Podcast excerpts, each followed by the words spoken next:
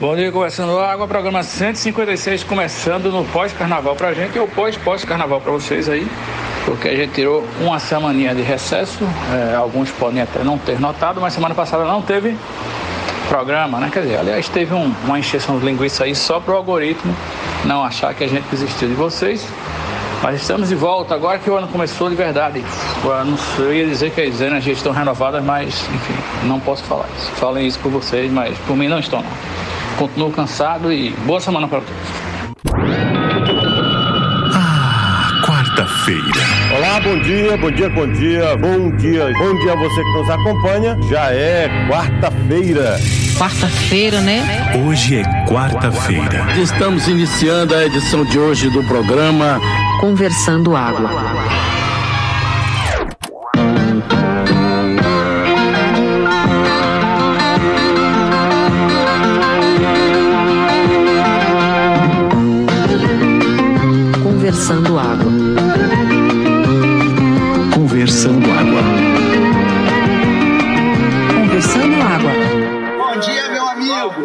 Cu, bom dia. Bora conversando água. Rapaz, é difícil revigorar a energia aí depois de tanta coisa, né? Você acaba ficando mais cansado ainda, doido que o ano acabe, doido que chega o São João logo. A Semana Santa primeiro, né? Primeira Semana Santa, depois São João. E, pô, você fica deitado na cama pensando, se eu não for fazer as coisas que tem para fazer hoje, quais são as consequências? O bom das consequências é que elas só vêm depois. Mas eu quero deixar agora, nesse momento, no início do programa, um abraço todo especial, carinhoso, fraternal, para Ivana Nazaré de Freitas, que foi a mulher que se passou por líder do PL Mulher e engabelou, enrolou pastores, empresários e, e lideranças do PL, vendendo pacotes falsos de passagem para Portugal. Então ela se passou por líder do PL, não era, enrolou esse povo todinho aí, que pagou né, de forma equivocada aí pra ela. E eu achei foi bom! Parabéns, Ivana! Vamos em frente. Já fez o serviço dela aí. E você? Está fazendo o quê? Né? Pois é, eu não estou fazendo nada porque eu estou nessa aí de vocês. É, nesse cansaço, porque a gente sabe que não é só um cansaço, né? Isso é gripe, covid, influenza, verme, toda a herança do carnaval que a gente agora aos poucos vai ter que se livrar de alguma forma, né? Então, eu já estou fazendo a minha parte, estou deitado na cama porque dizem que o repouso é coisa essencial. É, então é isso. Bom, bom, bom pós-carnaval para todos e, e, é isso. Até, até o São João. É, conversando água. É, eu, eu já, já tive essa infelicidade aí da virose ainda no período de carnaval. Na segunda-feira mesmo eu já estava com uma virose para chamar de minha. Aquela base de diarreia, entre outras cocitas más. É, fui até ficando melhorzinho. Na, na terça-feira eu estava até um pouco mais de boa. Mas fiquei com medo de tentar um axé pouco, por exemplo, porque o cara fica querendo levar o Big Valley junto com ele, né? E não dá. E o medo de precisar de um Big Valley no meio da rua. E passar por aquela situação e encontrar outras fezes de outras pessoas carnavalescas. Aí eu preferi não, fiquei na minha, zerei algumas coisas aqui da Netflix que eu já queria e tal, não sei o que, e tô bem. Tô bem. Tô bem aqui para começar meu ano, né? Como diz o, o, o, ditado popular, né? Os provérbios praticamente populares. Estamos naquela fase triste do ano, entre o carnaval e o Réveillon. Mas vamos nessa. Aquela velha história, né, Cerejo? Quem não tá com virose, tá liso. E muita gente tá com as duas coisas. Né? E eu queria deixar aqui um aviso de utilidade pública. Eu vinha muito bem no carnaval, vinha bem, fora um pisão no dedão Acho que não foi nem um pisão, foi três ou quatro pisões no mesmo dedão. Porque a unha tá roxa até hoje. Eu acho que vou perder essa unha. Mas bem, vão ser as unhas e ficam os dedos, né? Mas olha, eu tava bem. Quarta-feira ainda fui ver o jogo do Náutico, ainda bebi. Na quarta-feira de cinza. Eu não fui pra blocar não, fui ver o jogo, né? O Náutico é sempre uma festa, né? Inclusive foi um 0x0 maravilhoso esse jogo. Aí eu bebi pra caralho. Na quinta-feira eu parei de beber. Aí eu adoeci. Aí veja você. Não pode parar de ver, gente. Não pode parar de ver. Meu erro foi esse. Adoeci na quinta-feira porque parei de beber. Tivesse bebido moderadamente até o outro final de semana, tava até hoje bem. Pode ter sido a explicação da minha virose de segunda-feira, Paulinho. Porque assim, sábado no Galo eu bebi muito bem. Bem. Bebi bem. E aí, quando chegou no domingo, ficou naquele clima de bora com as crianças pro Recife Antigo tal. Chegou lá, turma com uma cervejinha, vai cereja. Eu fiz, rapaz, vou não. Vou ficar mais de leve aqui com o guri e tal, não sei o quê. Ainda peguei uma, uma Heineken, e aí tomei uma cervejinha e tal. Aí depois tomei outra, acho que eu tomei uma terceira. Mas não fui pera jaca, não botei pra fuder no nível que o carnaval merece. Resultado. Segunda-feira a virose fez, ah, diminuiu, não foi? Então tame, vou ficar aqui com você. Sobre a, a, a falcatrua aí da, da líder do PL, pá, no golpe aí aplicado entre as pessoas que estavam querendo ir pra Portugal e não foram aí. Achei que o prejuízo foi pouco, né? Mas todo prejuízo para esse povo é bom. E eu queria dizer só uma coisa sobre ela, sobre a, a golpista no caso, né? Que mulher, viu? Que mulher. Lembrando que amanhã é o dia do depoimento aí do imbrochável, inelegível e agora inviajável, certo? Ele disse que não queria ir, mas Xandão disse vai sim, nem que eu vá lhe buscar aí com a PF. E aí ele falou que vai ficar calado o depoimento todo. Lembrando também aí que recolheram o passaporte da Trepeça e ele pediu de volta o passaporte para ir para Israel, tentar fazer as pazes. Com... Enfim, vocês sabem o que aconteceu, né? Mas não colou a desculpa e não, não tem passaporte, ele vai depor amanhã. Né? Acho que não vai dar em muita coisa e acho que vai ser mais interessante o domingo, dia 25, que ele convocou um ato democrático para a Avenida Paulista. Eu sei que vai estar esvaziado, mas vai dar muito gado. E para mim a parte mais interessante é que as torcidas organizadas de São Paulo marcaram um ato na mesma hora, no mesmo lugar. Então talvez seja uma belíssima oportunidade de a gente ver Bolsonaro apanhando. Né? Velhinho. Eu só não quero que criança apanhe, porque criança é massa de manobra, né? Faz o que o pai manda e quando o pai é um bosta, tenta fazer a criança uma bosta também. Mas se for maior de, de idade, adulto, velhinho, tiver com aquela cara de tabaco apoiando Bolsonaro, eu espero que a torcida organizada deixe o cacete. É isso aí, vamos em frente, porque eu, enfim, é muito bom ver Bolsonaro se fudendo. É bom demais, Júnior. Rapaz, agora você imagine só que eu tô aqui ouvindo relatos de pessoas várias, assim, que não foram pro carnaval e estão tudo arreado de virose, de não sei o que, não sei o que, verme, sarna. A gente foi parar no hospital de. de... É Bem, é, é, o conselho que eu sempre dou, velho. É, vá pro carnaval, tá ligado, velho? Se é pra receber esse presente, a pessoa vai pro carnaval, volta do carnaval, aí tá pra essa pessoa que não foi pro carnaval, olha que eu trouxe uma lembrança do carnaval pra você. Sabe como é? Carnaval de graça, minha gente. Pode ir, vão pro carnaval e vão lá pegar a sua própria lembrança. Não precisa esperar alguém trazer. Senão você vai ficar aí, ó, no hospital de virose, sem nem ter ido pro carnaval. Vê, O que eu fico impressionado comigo mesmo é que todo ano tem uma ruma de gente aí reclamando dessa virose pós-carnaval, que fica nesse mimimi, enfim, tá sofrendo e pá. E eu não pego essa porra. Eu vou pro carnaval, o mesmo carnaval que vocês, talvez com um pouco menos de intensidade. Mas esse ano eu tomei muito banho de chuva e fiquei andando pela rua feito um gato abandonado lá. Posso até ter pego algum fungo nas partes íntimas porque fiquei com roupa molhada no sol. Porém, resisti e não peguei a, a virose. Assim como o povo aqui em casa já pegou mais de uma dúzia de Covid e eu só peguei na primeira vez, né? Logo lá no comecinho, depois não peguei mais.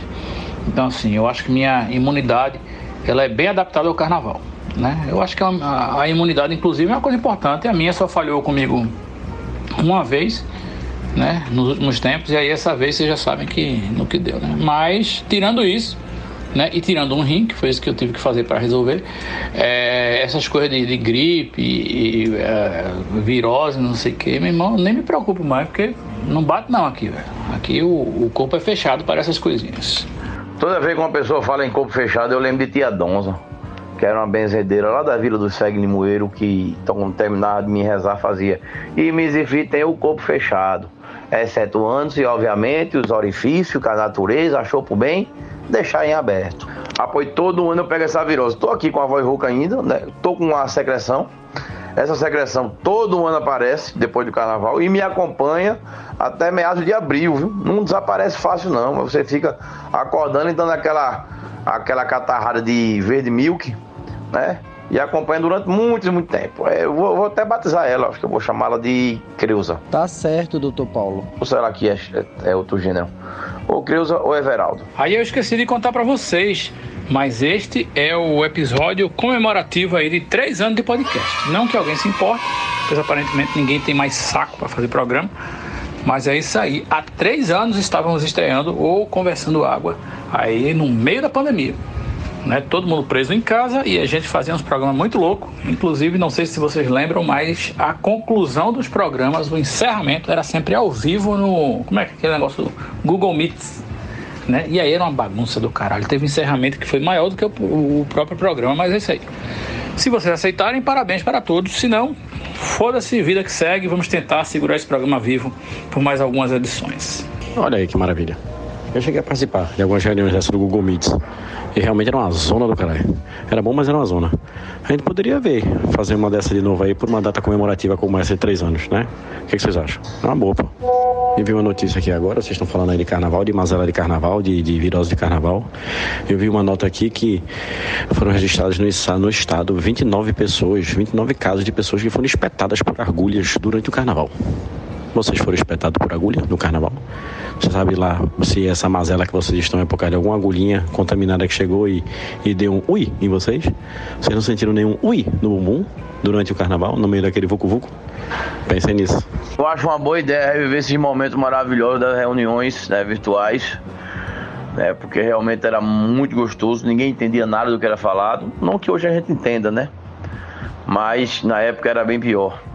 E três anos, vida longa, conversando água, né, já somos um bebezinho de três anos, eu acho que a gente vai longe ainda, viu? Porque assim, conversar merda é uma coisa que se você perceber bem, pelo menos da minha parte, não dá muito trabalho, né? Talvez o pessoal que faça a edição, faz a, faz a capa, né? Os produtores aí do, do nosso podcast, dê um, dê um trabalhinho maior, sem dúvida, né? ocupa um certo tempo do ser humano. Mas se for só pra ficar falando merda no WhatsApp, velho, eu acho que vai longe. E cereja, eu vou lhe dizer, viu? Em determinado momento do carnaval, se alguém me furasse, eu não ia nem sentir, bicho. Vai ver, eu fui furado e não percebi. Mas é a graça da vida, né? Momentemente no carnaval. Ficar anestesiado. É gostosinho demais. Até porque, Paulinho, poderia ser a picadura da abelha africana, né? Muito bem, Bruno. É, aquela que se ela te picar, põe seis dias na cama.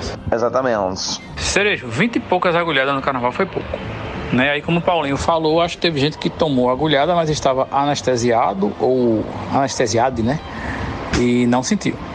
Porque eu conheço um cara, sabe, que tomou uma agulhada há alguns anos, e aí eu sei que no ano que ele tomou essa agulhada foram 60 e porrada aí, furadas que foram relatadas. E aí, meu irmão, o cara teve que fazer muito exame e até o, o coquetel anti-HIV aí com AZT e tudo mais, ele tomou durante um ano. Saca? Uns supressores imunológicos, umas coisas dessa. E foi foda pra ele. Foi um negócio. Aí, aí, sinceramente, eu acho que 20 agulhadas nesse carnaval é uma vitória, certo? O bom era nenhuma. Quer dizer, depende, né? Se a agulha for do próprio dono aí, ele estiver injetando coisa no próprio corpo, quem sou eu aí para questionar o livre-arbítrio que Deus deu para o ser humano, né? Se você pensar direitinho aí, Deus fez o ser humano na sua imagem e semelhança e botou o livre-arbítrio. Tudo bem que é meio fake essa história, né? Ele mentiu para a humanidade, mas se for ao pé da letra mesmo, ele deixou o cara usar agulhas, por exemplo, em si próprio. Pensa nisso. Rapaz, Will sendo 60 ou 29 registradas, que foi como eu via na nota, meu irmão, eu não, não queria imaginar isso em mim de jeito nenhum. O cara ser furado por uma coisa, o cara não sabe a procedência. Meu irmão, fico imaginando esse cara aí que você relatou. A quantidade de exame, a problemática que ele teve, esse coquetel. Porra, deve ter sido foda. Quero nem imaginar um negócio desse. Mas é isso. Tem gente ruim, tem gente que é tipo. Seja na vida normal ou seja no carnaval. Rapaz, eu acho, tenho quase certeza que o primeiro episódio eu ainda fiz na praia. Tava morando na praia naquela época da pandemia. Eu sei que as preparações do, do podcast e até uns. uns estudos para capa e um bocado de coisa. Eu lembro de ter sido na praia ali, e acho que o primeiro episódio, aquele enorme que a gente fez, deu quatro horas, sei lá o que foi. O piloto, eu acho que eu gravei na praia. Mas a primeira capa valendo, eu acho que eu já estava no poço, triste. Mas foi isso, deu para pegar ainda. Ah, três anos, meus tempos. Queria voltar de novo um pouquinho. Não morrer ninguém assim, sabe? Só aquele isolamento gostoso na praia, pá. Agora sem o fomo, né, velho? Fomo é foda, porque eu quero ir pra praia e o mundo tá rolando, é meio chato, né? Mas tudo parar de novo aí, ó. Prainha é massa, velho. Morar na praia, porra. Falando nisso, eu vou pegar uns prints que eu tenho aqui da convocação que eu fiz num outro grupo. Né? Teve um dia na pandemia que eu disse, ó, oh, vou fazer um podcast e estou convocando aqui quem quiser participar. E tem pessoas que estão neste podcast hoje que foram contrárias à ideia, certo? E falaram coisas absurdas, mas quando viram o potencial do podcast, vieram com seus rabinhos entre as pernas e pediram para entrar. Vou catar esses prints agora e deixar que vocês interpretem os prints, porque os prints são eternos e nunca mentem. Isso é o mercado se autorregulando, rapaz. Aí a turma vê e faz uma aposta errada, se equivoca, não vê o potencial numa pérola, num projeto maravilhoso feito este. Aí vai e depois se, se, se curva à vontade do povo, é o, é o mercado consumidor de podcast, de ideias maravilhosas, de conteúdos ricos, aí pronto, acabou-se. É nosso. Ninguém toma não. É conversando água na área. Eu quero dizer só que quando me chamaram eu vim, viu? Quando me chamar eu vou. Ações e Rapaz, de novo esse papinho com essa indireta. Que coisa desagradável, viu? Bem, é, vocês não estão lendo o print, mas aparentemente é uma indireta para minha própria pessoa, apenas porque eu sou uma pessoa cética e com pensamento crítico e que procuro entender as coisas antes de é, pular e aceitar e concordar, né? Então, veio, vieram com uma, uma, ideia doida do caralho, o primeiro comentário meu foi muito obrigado, eu tô fora, mas vou dar uma olhada. E aí, com o tempo, fui pensando, e aí eu, baseado em dados, num pensamento crítico, baseado em observações, né, eu acabei aceitando e gostando da ideia, né? Não é feito uns e outros, a grande maioria, que eu quero, quero, quero, que pula. E aí é esse o problema do nosso mundo hoje. Qual o problema hoje em dia do mundo? As pessoas acreditam e aceitam e querem tudo que cai na mão delas sem pensar, sem crítica. É o equivalente àquele povo que lê a manchete e já faz, ah, eu quero, sabe como é? Não lê o texto, não pensa sobre o assunto. Então, a o aceite, né? O, o, final, o aceite final, assim, a, a, hora que uma pessoa que decidiu entrar por pensar, né? Baseado em dados, baseado no, no, numa coisa mais crítica, é muito melhor. Essa pessoa, ela é a única pessoa, na verdade, que tem direito de dizer, pô, eu estou aqui porque eu quis, eu pensei, não pelo oba-oba, não porque. Não. Foi um negócio pensado. E não demorou muito, foi logo, foi rápido. Né? Mas é, é isso. Então, vamos deixar de oba-oba. Porque se todo mundo pensasse um pouco antes de tirar conclusões e aceitar qualquer merda, a gente estaria do mundo melhor. Esse é um grande problema do mundo hoje em dia, né? Na verdade. Então, é isso, minha gente. Então. Eu quero dizer que os prints estão aí para comprovar que eu fui uma das primeiras pessoas a aceitar a ideia e fui o último a ser colocado nesse grupo seleto maravilhoso desse podcast.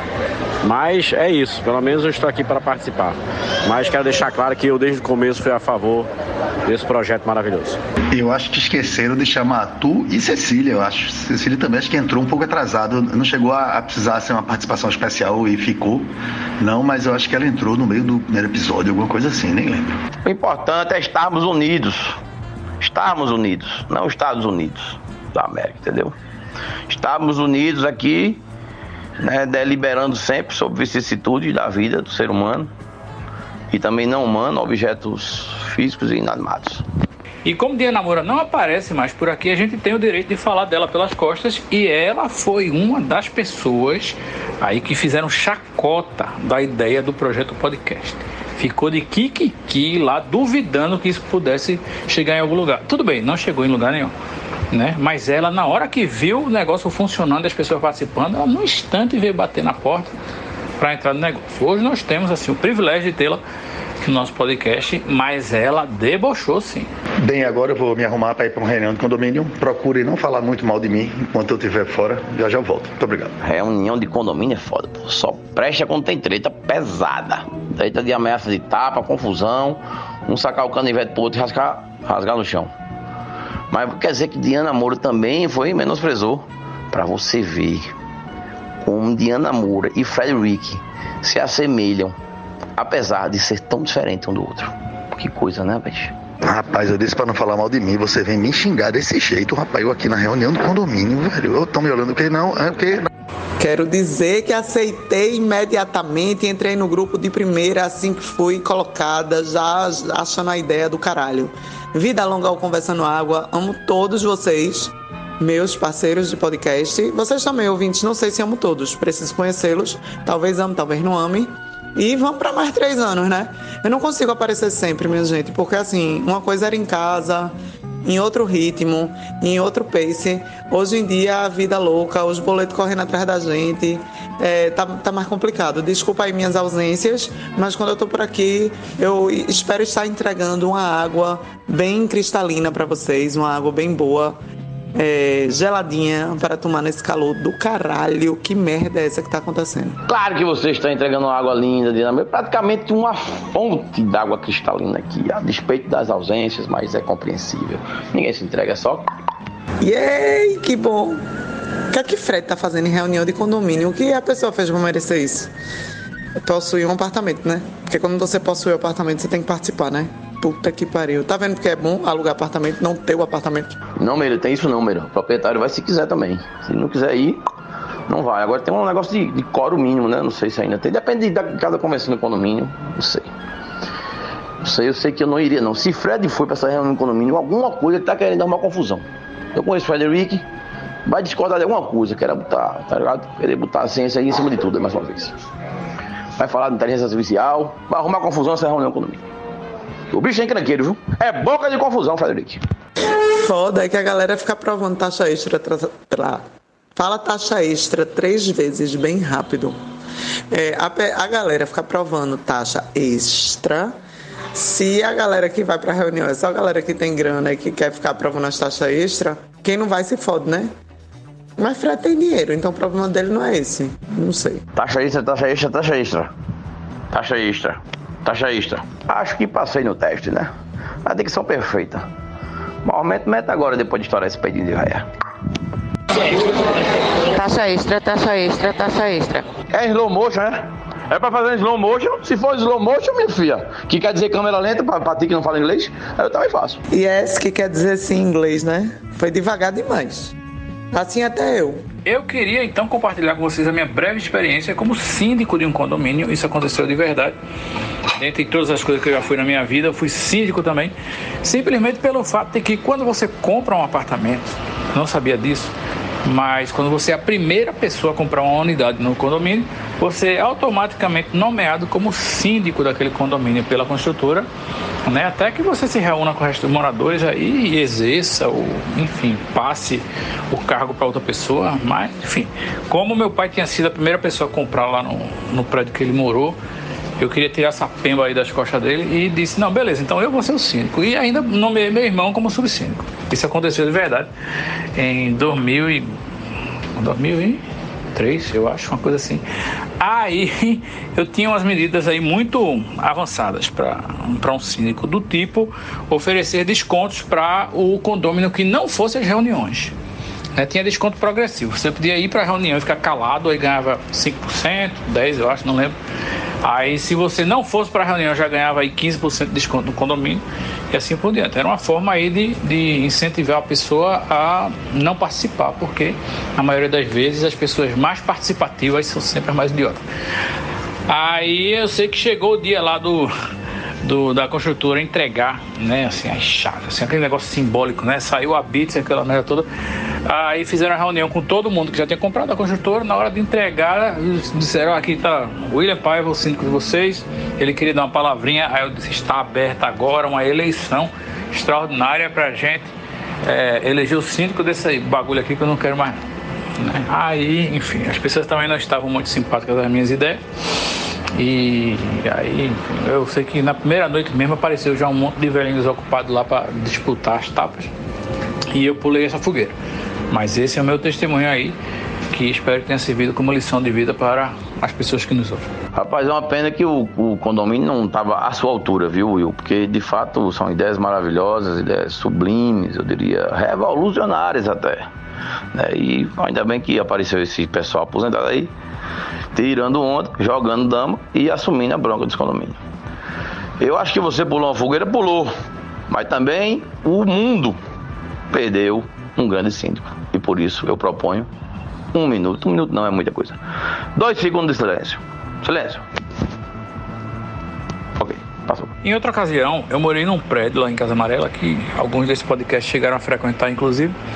E eram duas torres que totalizavam 112 unidades. Então, a reunião de condomínio que era unificada era uma Babilônia tão grande que precisava de microfone e caixa de som, inclusive, para que as pessoas que fossem falar fossem ouvidas, né? Para vocês terem uma ideia do tamanho da confusão. E aí eu, obviamente, que nunca ia para um negócio desse, porque não tem como ser produtivo a partir de quatro pessoas numa reunião. Acima disso, não tem como ser produtivo. Imagina então, sei lá, se 50% fossem, já daria aí quase 60 pessoas na, na reunião do condomínio. E a única que eu fui foi porque eu estava em casa vendo TV e Laísa manda mensagem dizendo: desce aqui para ver o que está acontecendo. E aí eu desci, obviamente, rapidamente. Eu morava no segundo andar, fui de escada.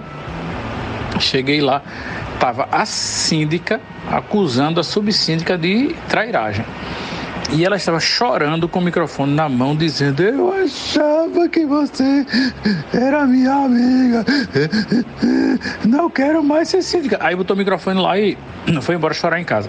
A subsíndica assumiu.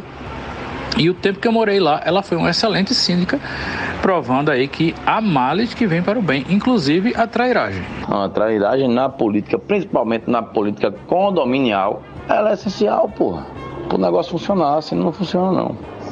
Eu lembro desse, desse prédio lá em Casa Amarela, gigantesco. E vou dizer a você, esse tipo de reunião é a reunião que vale você ir. Porque, porra, não é toda novela mexicana que tem um negócio desse não, porra. Você vê ao vivo, vê a, na hora, acontecendo o fenômeno, a natureza agindo, o ser humano sendo ser humano. Demasiado humano. É bom demais, porra. Rapaz, eu absolutamente sem tempo esses dias. Os ouvintes são testemunha como eu tô assim, nesse momento desesperado na minha vida, de só faço trabalhar, pagar boleto, reunião, atender paciente, enfim, a vida tá muito complexa. Mas eu quero dizer que eu fui injustiçada, porque eu fui olhar o Will mandou print que só a gota serena. Parece aqui um livro do Antigo Testamento. Print, print, print, texto, texto, texto. Eu fui ler todinho. Ele dizendo que eu não comprei a ideia de primeira. Ah, os meus comentários são: o Will diz, estou pensando em fazer um podcast. Eu botei hashtag medo. Aí ele comentou mais alguma coisa. Aí eu coloquei Jesus, ha, ha, ha, ha, ha, ha. Aí ele colocou, tipo aqueles negócios antigamente do linha cruzada do 145. Eu disse, linha cruzada 145 é um bom nome. Aí ele disse, não, esse aí vai ser outro podcast, só de, de putaria. Aí eu disse, deste respondendo ao comentário dele, deste estou fora, obviamente, do podcast de putaria. E esse, essas foram as, minha, as minhas quatro frases nessa Bíblia que o William mandou pra gente. Não estou entendendo, eu fui caluniada, eu quero direito de defesa. Eu jamais desdenhei do podcast. Quem disse que não queria faz, entrar, mas queria que estava fazendo cu doce foi Fred. Aí sim, eu preciso dizer isso. Pronto, já se defendeu, tudo certo. Agora, obrigado por ter lembrado aí do Linha Cruzada 145, esse podcast tão maravilhoso que está aí também há anos, ajudando as pessoas a lidarem com as suas, seus desejos mais secretos, suas bestialidades e, e suas inseguranças sexuais da pior maneira possível, pois ninguém entende nada do assunto. É isso aí, fiquem ligados que daqui a pouco a gente tem que lançar também o, o Lapada Psicanalítica, viu? Os casos estão se acumulando aí mas só quando Diana puder realmente dar essa atenção especial. Minha gente, vocês já pararam para pensar na onda de eventos que está acontecendo tudo hoje nessa quinta-feira. Daniel Alves foi condenado. Hoje tem a posse de Nino no STF e o capiroto ainda vai depor na Polícia Federal. Minha gente, é, vai ser difícil de acompanhar a repercussão de tudo isso num dia só. Minha gente, é a posse de Dino. Por que, que eu falei Nino, hein? Socorro! Olha só, o inelegível já falou que não vai falar nenhuma palavra. E eu espero que ele saia de lá pelo menos algemado. E dizem que a Polícia Federal já preparou a cela dele. Então estamos na torcida aqui. Temos de fato um grande dia para para acontecer pela frente. Hein? E olha que o dia está apenas começando. Pode ser um dia realmente repleto de, de grandes notícias. Agora, sobre Daniel Alves, achei a condenação pouca. O cara pegou 4 anos e meio, disse que ele pagou uma grana do caralho também. Parece que tem uns 150 blá blá blá de euros aí que ele pagou também para justificar a pena pequena, mas eu achei fraca, achei pouquinho. Sobre síndico, eu tenho uma história para contar, só um instante. Eu já morei no Ilha de Cócegas, e no Ilha de Cócegas eram quatro blocos. Quatro blocos, 17 andares cada um, quatro apartamentos por andar. Era gente pra caralho, meu velho. A primeira vez que eu fui pra reunião, eu achava que a reunião ia ser no Geraldão. Porque era muita gente. Mas aí tinha uma coisa bem organizada lá para poder dividir os blocos, ter seus horários, tal, não sei o quê. E o foda é que o síndico era só um. Ele estava desde 1988, o apelido dele era Fidel. É, Fidel Castro. Eu achava do caralho. Né? E o bicho era organizado mesmo. Né? Das tretas que tinha lá, ele organizava direitinho. E com pouco dinheiro que tinha, porque por incrível que pareça, o condomínio era muito barato. E o cara fazia de tripa coração. Né? Agora a treta era de rodo mesmo. Eu acho que eu, de reunião mesmo, acho que eu fui umas três. Depois eu não fui nunca mais. Aqui no prédio mesmo, eu já tô aqui há mais de, de 10 anos, eu só fui para uma. Eu confesso que eu concordo com o Dida. Às vezes que eu não fui, só fiz me fuder. Apareceu umas taxas extras, eu não voltei. Depois fui reclamar em, em em grupo de WhatsApp. E aí todo mundo com aquela cara, tipo, te fode, porra. Quer ir reclamar e ia pra reunião e tal. É foda. É foda por causa disso. Mas saco mesmo eu não tenho, não. E agora que tem essas administradora de condomínio e tal, não sei o que, que o cara chega cheio de protocolo, não sei o que, assina a ata, pô, chato pra caralho. Taxa extra, taxa extra, taxa extra. Eu acho que saiu extra o último, mas o TR pelo menos saiu. É isso aí, contribuindo com a presença mais de água dentro deste episódio de aniversário aí, eu gostaria de dizer que realmente eu, de primeira, disse estou dentro fortemente, inclusive que seria algo para, né, dentro daquele momento pandêmico, lockdown, ter mais interação entre essas pessoas maravilhosas. E sim, fui esquecida, como disse Fred, mas ainda entrei no apagar das luzes do primeiro episódio. Lá no fizinho eu dou um alô. Eu acho que meu filho também dá um dá um relozinho. Parabéns, conversando água. Sigamos em direção aí a muito mais água. E sobre a reunião de condomínio propriamente dita, eu não me recordo de ter ido a uma única reunião de condomínio. Então, amém. Ou seja, a gente é praticamente a junção do Capibaribe com o Beberibe que vai formar o Oceano Atlântico. Bem, e a notícia que nos chega agora é que o lateral esquerdo Daniel Alves, que estava sendo julgado aí por estupro lá na Espanha. Saiu a sua sentença, foi, teve a condenação aí de quatro anos e meio de reclusão. Ele cumpriu quase um ano já, eu acho que esse ano que ele está preso já vai contar para bater a pena. Então daqui a três anos e meio mais ou menos ele está tá livre. E tem um detalhezinho é, sórdido nessa história, que a pena dele, parece que o Ministério Público estava pedindo lá, é nove anos. E a pena caiu pela metade, para quatro anos e meio, porque teve ajuda né, do menino Ney. O menino Ney pagou aí 150 mil euros, que é equivalente a aproximadamente 800 mil reais, para que a pena dele, de Daniel fosse reduzida. Né? Então fica mais um gol aí do menino Ney, né? já se declarando aí campeão da escrotidão humana. Né? Não ganhou Copa do Mundo, nem vai ganhar porra nenhuma no futebol, mas ganhou aí um grande troféu de ser um dos maiores escrotos desse país, que é o Brasil varonil. Que não é pouca coisa, viu? Correndo o risco de ser taxado novamente de punitivista pela Moura, que é uma pessoa que quer virar carros com pessoas dentro em Olinda, só porque eles estão onde não deveriam. É, e que me chama de punitivista por um, uma ideia inicialmente lançada no podcast por Will, que passou impune. Né? Mas eu sou punitivista. Mas vem correndo esse risco, porque eu sou uma pessoa curiosa.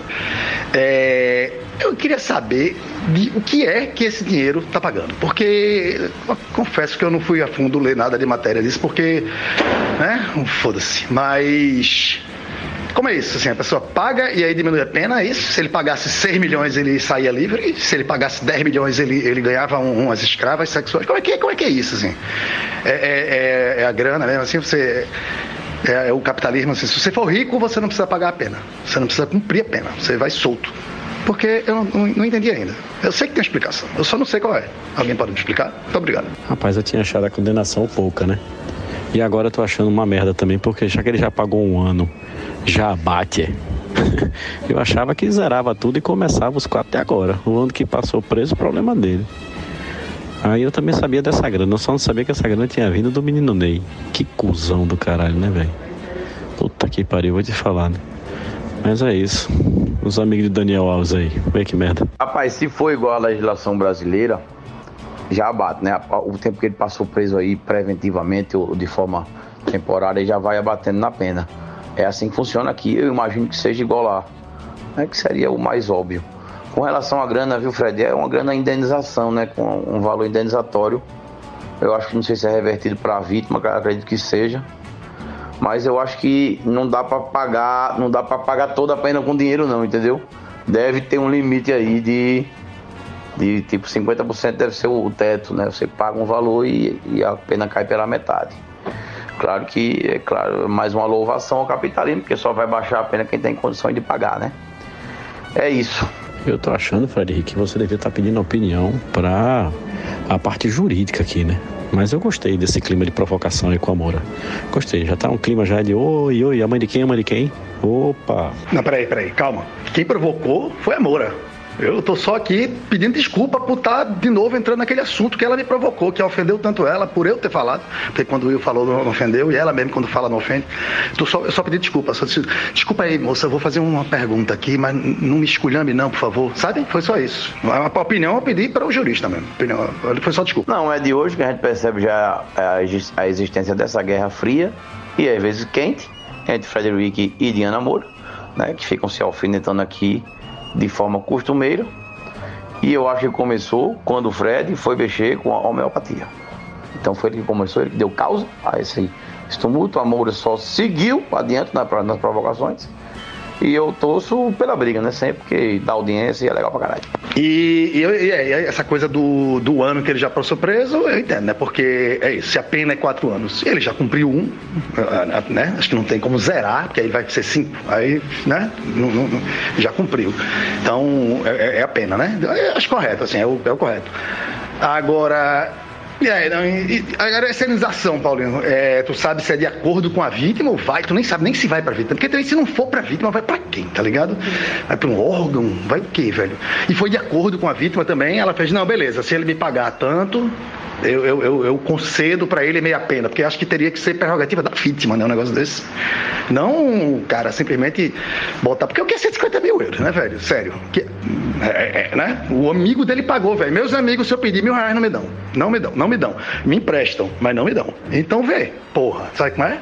Não é nada, velho. Não é nada, nada, nada esse dinheiro, entendeu? Então, se esse dinheiro não fosse aplicado para algo realmente muito importante, completamente errado do mesmo jeito. Eu só não sei de onde é que você tirar a certeza que o menino Ney deu esse dinheiro. Aquilo ali é capaz de tudo. Hein? Oxe, se duvidar, o Boga de Daniel Alves está na rifa até 2036. Não, é verdade, você tem razão, o menino é capaz de tudo, mas eu, eu inferi baseado no, no, no, que isso vale para ele, tá ligado? Isso pra ele não é nada. Se ele ganha em algumas horas de dormindo, sabe? Ele dormiu hoje, amanhã, acordou amanhã com esse dinheiro na conta. E aí ele, sabe, não vai fazer muita falta não. É, pelo que eu entendi aqui, Frederico, esse valor é realmente uma indenização para a vítima por danos morais e físicos e a pena dele é diminuída em virtude disso, mas ele não sai totalmente livre ao final de quatro anos e meio, ele vai ter ainda mais cinco anos de liberdade condicional com uma série de restrições, inclusive impossibilidade de chegar aí próximo da, da vítima, o que seria pelo menos o mínimo né, esperado de um filho da puta desse. E eu espero que o julgamento público seja eterno, que esse filho da puta morra, com todo mundo apontando o dedo para ele, dizendo ali, ó, morreu um estuprador, filho da puta. Pois o que eu acho que vai acontecer é que quando ele sair da cadeia, seja lá quando for, se for pouco tempo, muito tempo, ele vai dar entrevista no Fantástico, ele vai virar evangélico se ele não já tiver virado e ele vai tirar muita foto com pessoas na rua, porque se as pessoas tiram foto direto com o goleiro Bruno, né, se as pessoas fazem pose como se o goleiro Bruno estivesse matando e tiram foto para botar na internet, por que, que não vão tirar com Daniel Alves, cara? O que é apenas um estupro na carreira de um cidadão tão magnífico como Daniel Alves, que conseguiu chegar na seleção brasileira, que é o topo máximo do, do que o brasileiro almeja na vida. Então, assim, me esqueçam isso, cara. E, inclusive, eu acho que deviam dar o benefício para a vítima de ganhar o dobro do dinheiro e deixar o cara livre. Pergunta para a vítima: tu quer que ele vá preso mesmo? Ou tu quer ganhar, reverter tudo em dinheiro para tu. Eu dizia, meu irmão, deixa esse cara solto aí e me dá o dinheiro todo, saca? Porque é isso, a, a punição da, da cadeia não vai dar em nada. O cara vai, enfim, passar um tempinho na cadeia só e depois o cara vai voltar mais forte, mais popular e mais querido pela população. Escreva o que eu digo. Fred, é, eu tive a curiosidade aqui e eu coloquei aqui no Google para saber quanto é o salário de Neymar por minuto hoje no jogando pelo Al, Al Hilal. E ele ganha em reais 371 mil por minuto. Beleza? Acho que ele não deve ter se coçado muito não para ajudar Dani Alves. Foi o que ele disse. Foi o que ele disse. Agora, isso é o salário só que você botou? Porque agora você imagine o que ele não ganha fora o salário, com promoção, publicidade, não sei o quê, que potencialmente é muitas vezes o que ele ganharia de salário. Então, aí você vai vendo. Sem dúvida, sem dúvida.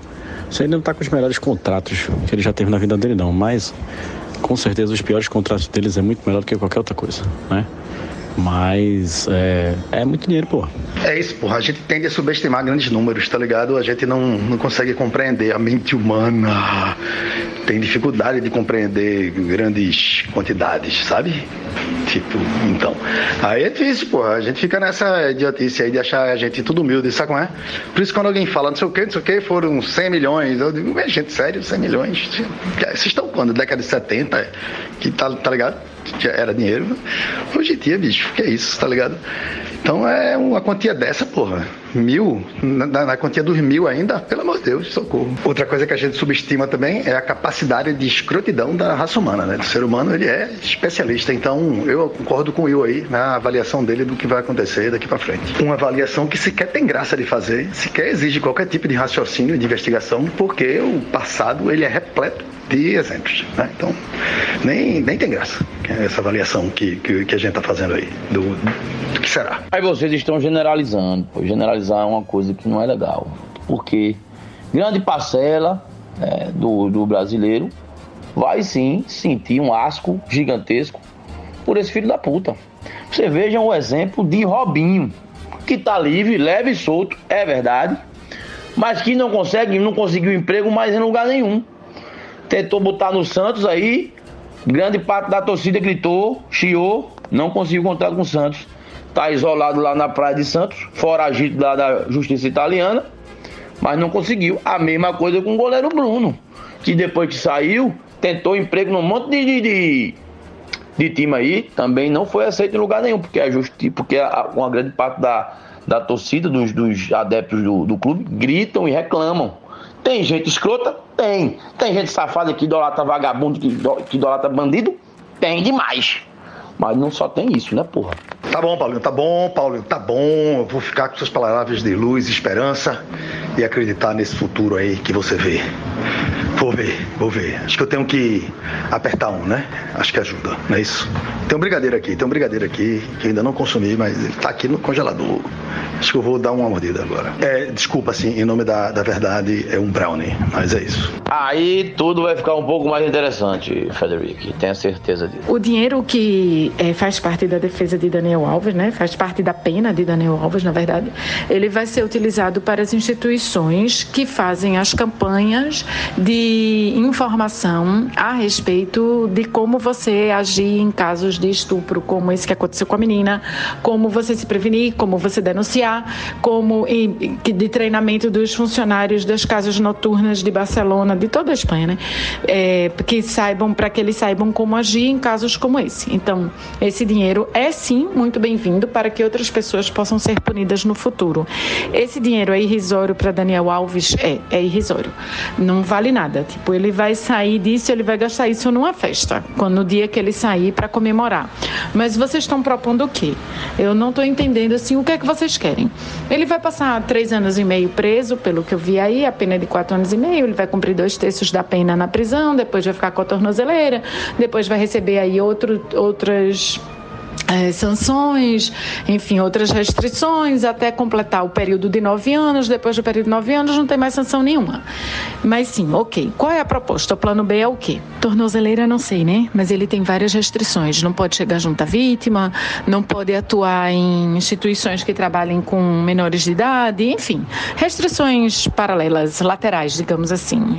restrições marginais, que contam muito menos do que, obviamente, a cadeia. Bem, para começar, eu gostaria de sugerir que ele cumprisse a pena completa, porque 10 anos não são 4, né? 9 anos, são 9 anos. E aí dá para a pessoa pensar melhor um pouquinho, dá um pouquinho mais tempo para esfriar a cabeça, pensar no que fez, né? E pagar, a, além disso, a conta. Pronto. Já que é conta, já que é para isso, pague a conta. A conta tem que ser independente. Tem que pegar os nove anos e mais a conta. E um valor decente, porque, francamente, 150 mil, pelo amor de Deus, isso não é, isso não é, isso não é, isso não é nem multa, não é nem nada. Nem para as instituições, acredito, é um bom valor, óbvio, porque devem ser. Mas assim, imagine, para 150 mil, para todas as instituições da Espanha, não, não dar nada. É, é isso. Com pena completa, sem chorar e uma quantia substancial para isso aí que você falou, que eu acho uma excelente ideia de empregar esse dinheiro, um excelente destino para esse dinheiro. Mas é um dinheiro que, que vale a pena, dinheiro bom, dinheiro grande. Para quem tem dinheiro para pagar, paga mais. É assim, é feito igual, a, igual a imposto, percentual.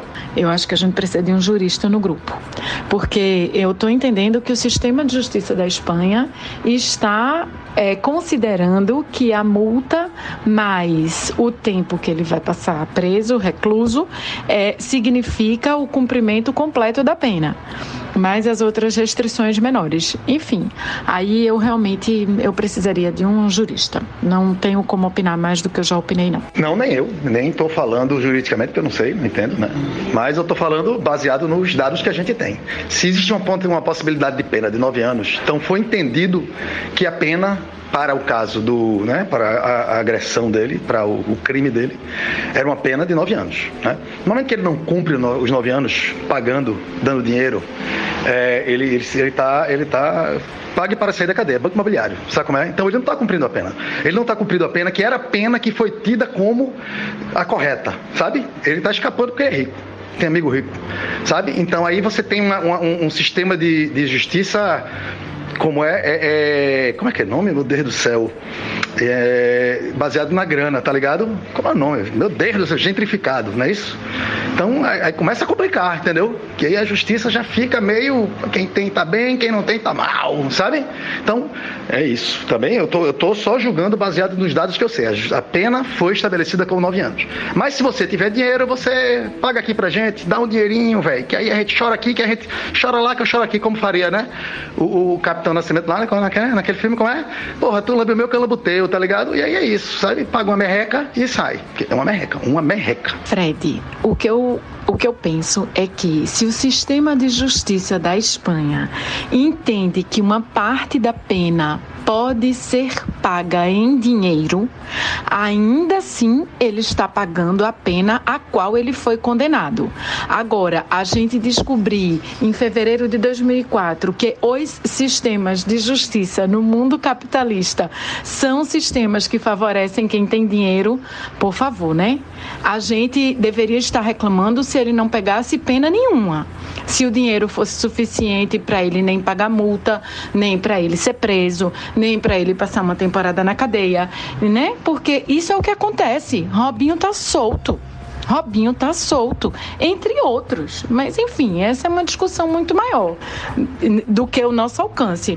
Eu acho sim que quatro anos e meio é um tempo bastante razoável para a pessoa pagar pelo um crime que ela cometeu de estupro. Ou a gente reclama das duas coisas, porque a nossa especialidade, no fim das contas, é reclamar. Eu acho que é uma discussão muito maior, claro, e eu só não acho que está fora do nosso alcance, não. Acho que ela está bem dentro do nosso alcance, que a gente é inteligente o suficiente para compreender, para discutir. Você começou aí numa boa avaliação e a gente pode conseguir. Eu estava nessa, eu não tá, eu estou na discussão maior. Eu já entrei na discussão maior, não quero discutir pequeno não, porque isso a gente já viu, os fatos a gente já sabe.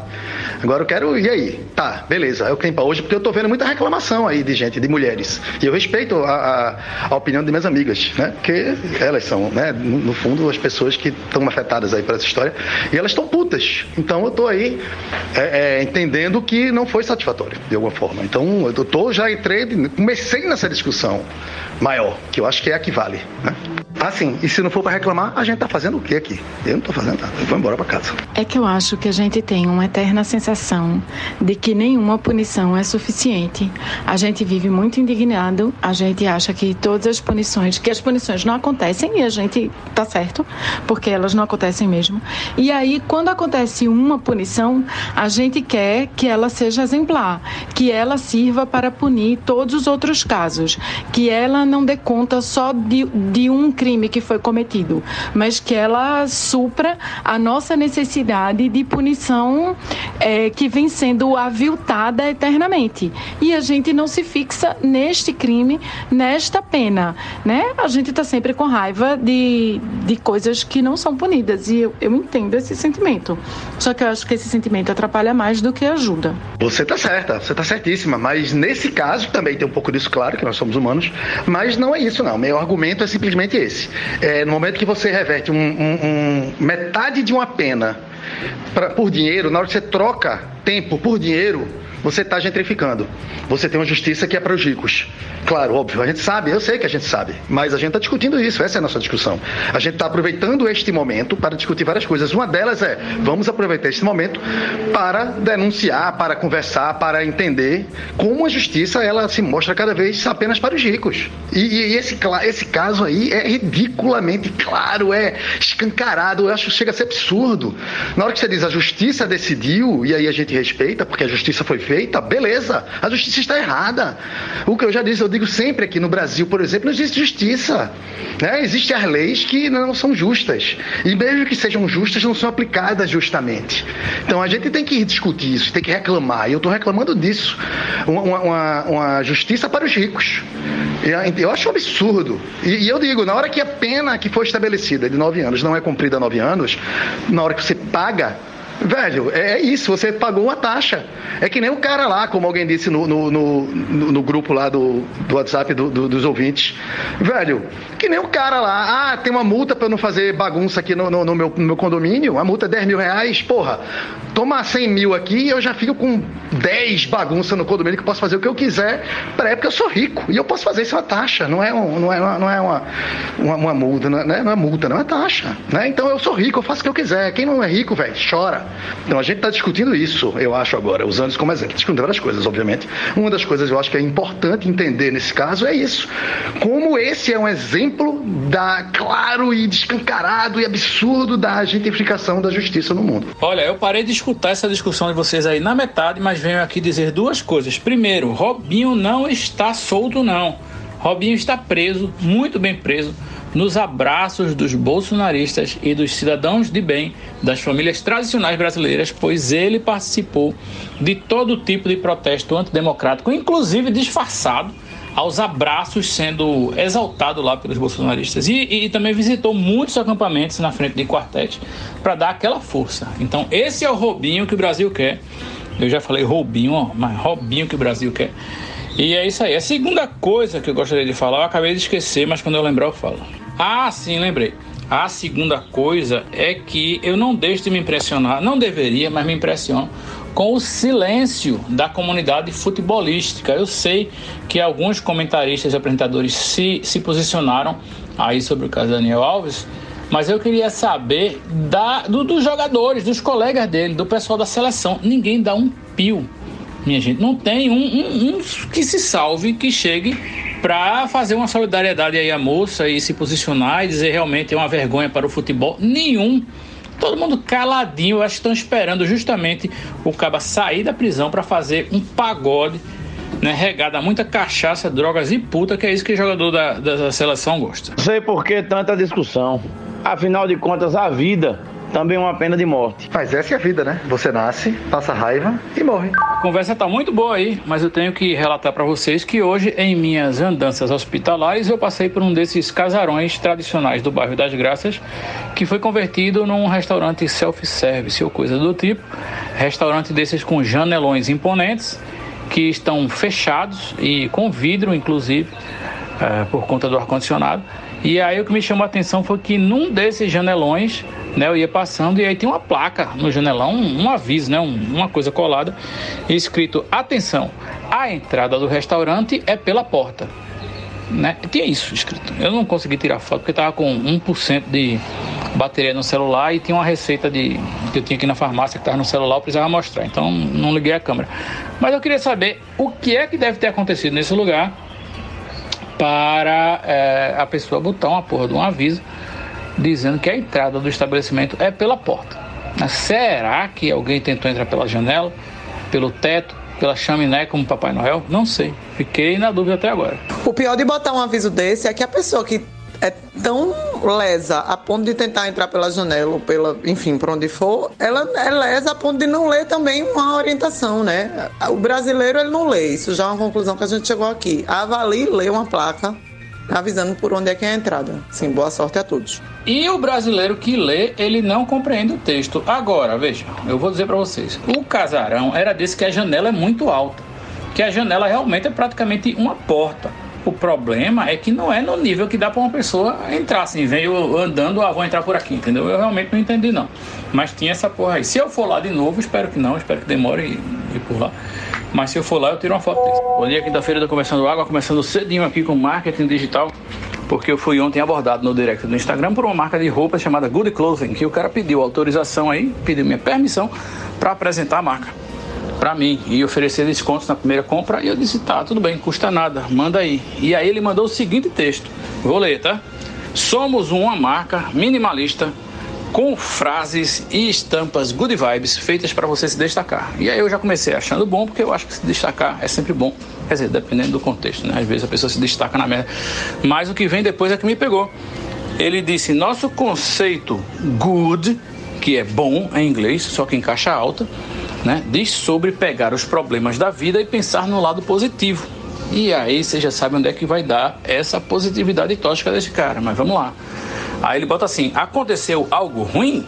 Good em caixa alta. Agora você vai melhorar, superar, aprender e evoluir.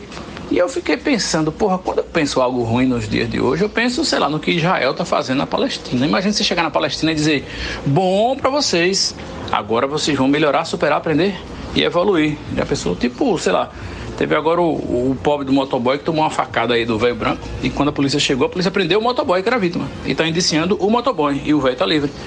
Aí você chega para esse motoboy e faz good, agora você vai melhorar, superar e evoluir.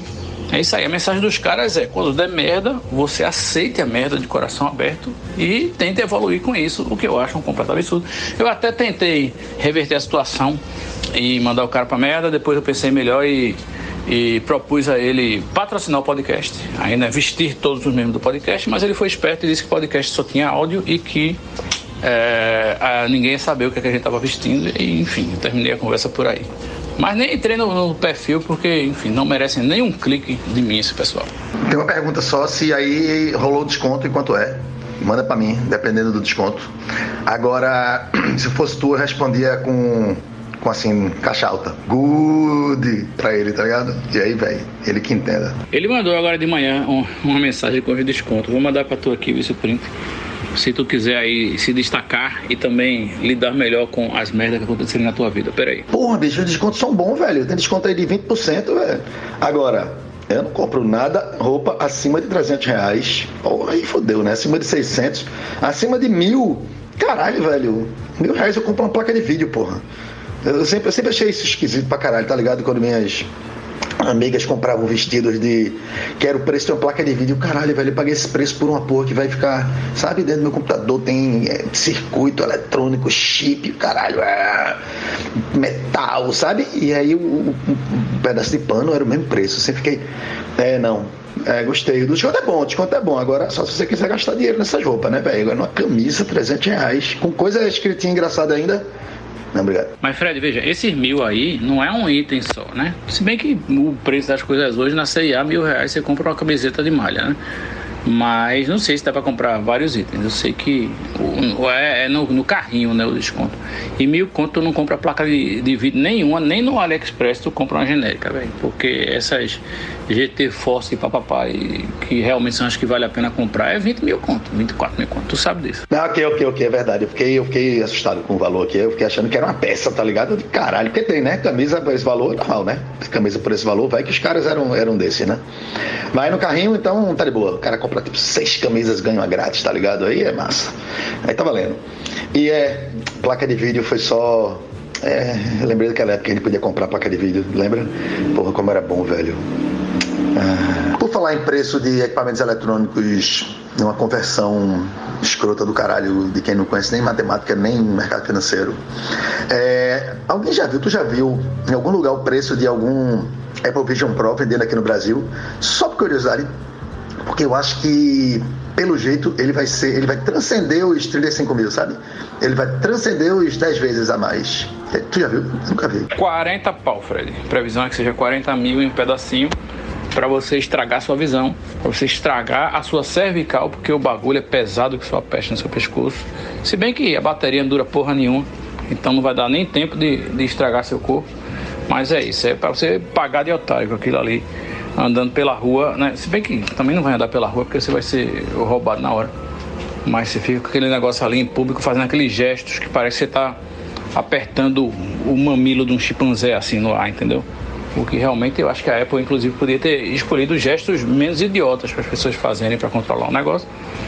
Mas é como eu disse no programa passado, retrasado, é o início de uma nova tecnologia e realmente essas coisas geralmente começam cagadas. Né? Assim, não vejo muito futuro não nisso. Mas, né, quer dizer, alguns futuros muito específicos, mas não para o cidadão normal que já tem um, um, um, celular na mão. Eu já não tenho Apple Watch. Primeiro, porque eu não tenho dinheiro. Segundo, que eu não ia querer um negócio acendendo e vibrando e chamando minha atenção toda vez que chegasse notificação no meu braço. Né? Aí vocês tiram. O Apple Vision, é a minha visão do inferno, literalmente. O inferno tecnológico aí começa com Apple Vision. Caralho, velho, tu me fudeu agora, porque eu jamais vou conseguir ver ninguém usando um, um, Vision Pro, nem qualquer outra coisa dessa nesse sentido, sem imaginar uma pessoa beliscando o mamilo de um chimpanzé, porra. Acabou com a minha vida, porra. Eu vou virar um ludito agora, acabou a tecnologia para mim. É, o bom disso, 40 pau, é, velho, é isso. O bom disso, o bom da situação que a gente vive hoje em dia, é que já nem dá mais para falar, porra, é um preço de um carro. Porque também carro hoje em dia já é 100, né? Então, pelo menos tem esse conforto, que a gente, né? Não é o preço do carro, o carro é um dobro. Que ótimo. Pelo menos isso, né? Onde o carro tá caro. Eu tava conversando sobre ontem, ontem sobre isso. Então, é, pequenos consolos, né, velho? Eu, eu também, eu acho que, porra, velho, caralho, né? Não, é, é muita tecnologia para pouco utilidade, né? Agora, eu acho que o que vai funcionar é quando começarem a fazer óculos mesmo, né? Óculos e lente com realidade aumentada, não essa porra de realidade virtual com pass-through, né? Com a câmera que filma e joga no teu olho, não. Quando for um óculos gostoso e tiver informação no óculos ali, eu acho que aí vai bombar. Quem fizer isso de forma bem feita, eu já disse, velho, dia que eu puder encontrar meus amigos na rua e eu souber o nome deles, porra, tiver uma setinha em cima assim dizendo fulano, puta merda, tá ligado? E eu não poder ficar, opa, é, e apresentar a galera, oh, esse aqui é o povo, esse aqui é a galera, se virem aí, porque eu não sei o nome de ninguém, tá ligado? Então vai ser foda, se não se perder mais na rua, sem precisar ficar olhando o celular, sabe? Tudo ali no olho. Realidade aumentada, eu acho que vai ser foda. Vai, vai mudar, é, a gente vai largar os celulares, mas até lá, realmente, vamos esperar prefiro comprar um, um, um, carro. Um dia desse eu vi uma matéria no UOL, cujo título dizia assim: mais ou menos. Porque essa ondinha de carro seminovo barato no Brasil vai acabar. Eu, cara, carro seminovo barato, velho. Onde é que essas pessoas estão vendo isso? Carro seminovo está caro exatamente porque o carro novo está caríssimo. E carro seminovo é um termo que eu odeio. Mas enfim, eu fiquei eu, eu lendo assim, eu não cliquei, não cliquei de raiva, porque se ela tá me dizendo que o carro usado vai ficar mais caro do que já tá, tenha santa paciência. Eu não sei, eu gosto do termo seminovo aí. Eu acho melhor do que chamar de velha. Imagina, você prefere ser chamada de velha ou de seminova? Eu poderia dizer que eu prefiro não ser chamada de nenhum dos dois, mas é, eu prefiro não ser chamada de nenhum dos dois. Mas eu tô mais pra velha, Will, então assim, em nome da realidade, eu prefiro ser chamada de velha. Não, porra, tem um termo bom, um termo adequado para isso, que era o que se usavam antigamente, porra, que é usado, carro usado, normal, beleza, o carro foi usado, qual o problema? Eu acho, Diana, também, eu amo esse termo seminovo, assim, amo no sentido de, de odiar.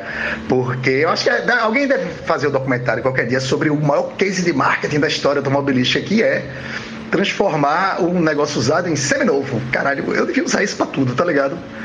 Tô vendendo um apartamento seminovo, tô vendendo sei lá o que, né? Pasta de dente seminova.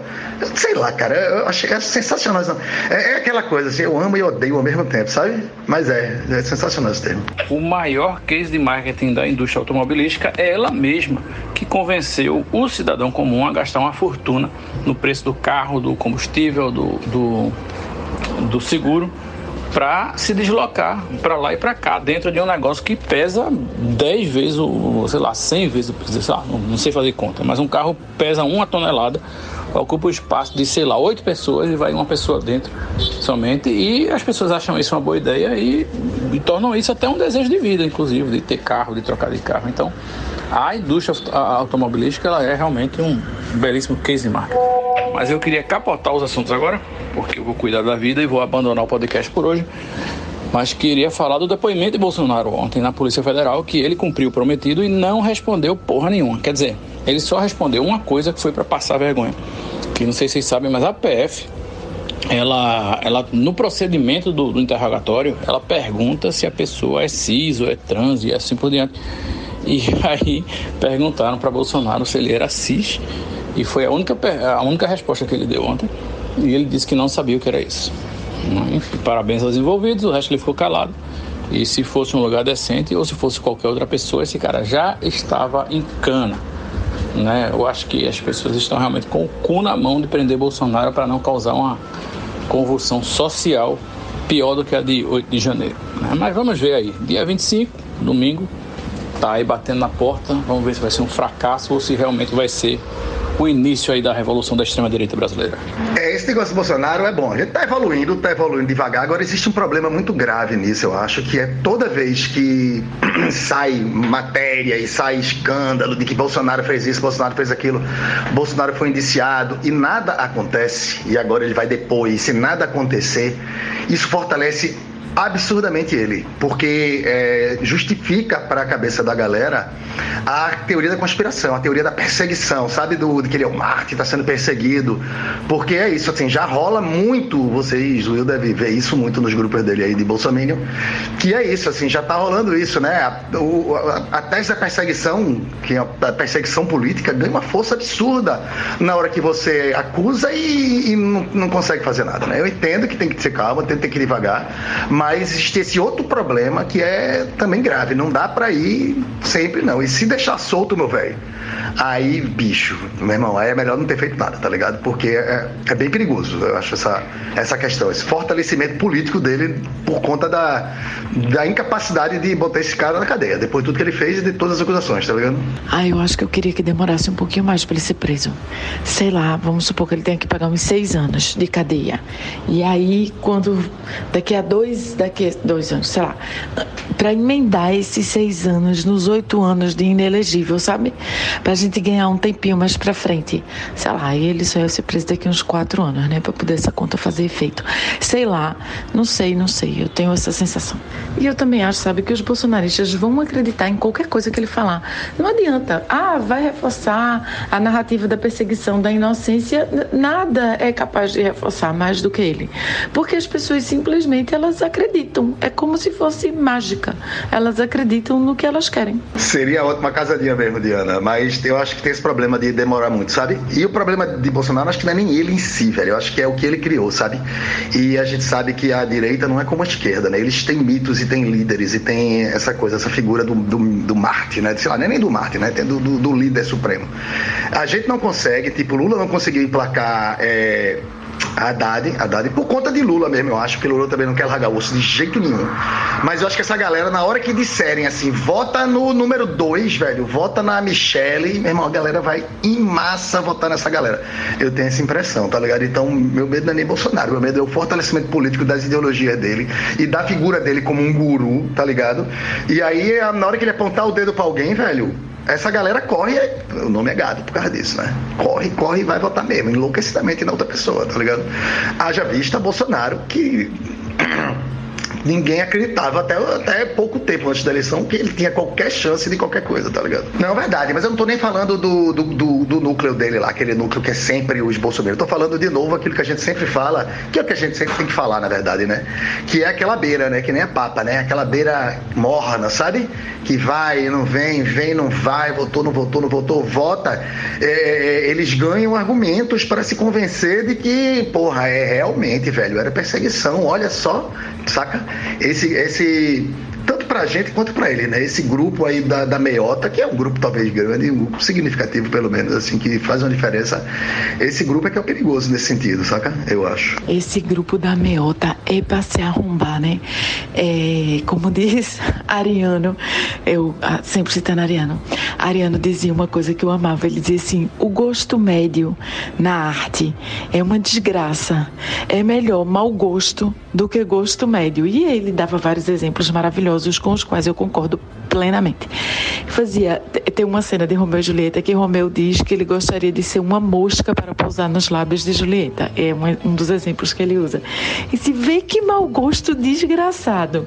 Mas é melhor o mau gosto do que o gosto médio. Eu digo a mesma coisa da população média. A população média, sim, a média da população.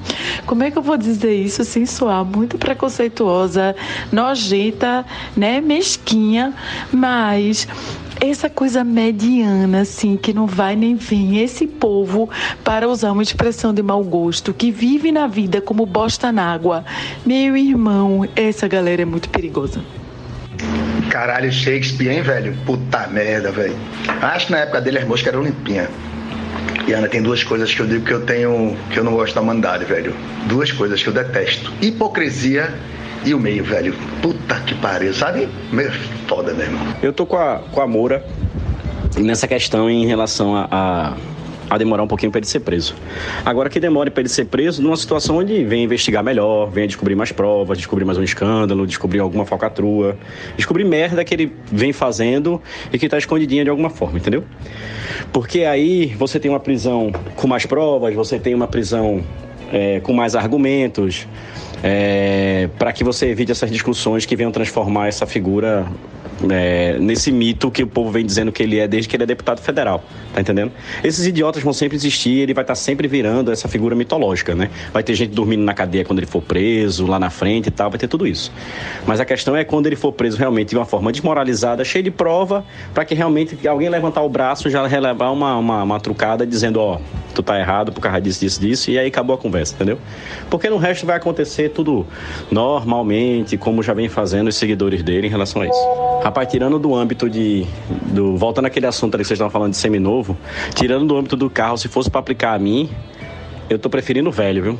Porque seminovo e usado, eu acho que não vai ficar muito bom, não, sabe? Eu acho que velho, velho para mim tá melhor.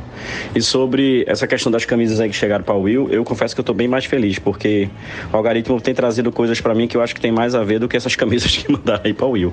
Por exemplo, para o meu Instagram eu sou um sugar daddy, entendeu? Então, para mim eu acho que eu tô melhor de sugar daddy do que essas camisas aí goods que tá chegando aí para Will. Esse negócio dessas camisas goods me lembrou de uma coisa que eu, eu acho que tem a ver, né?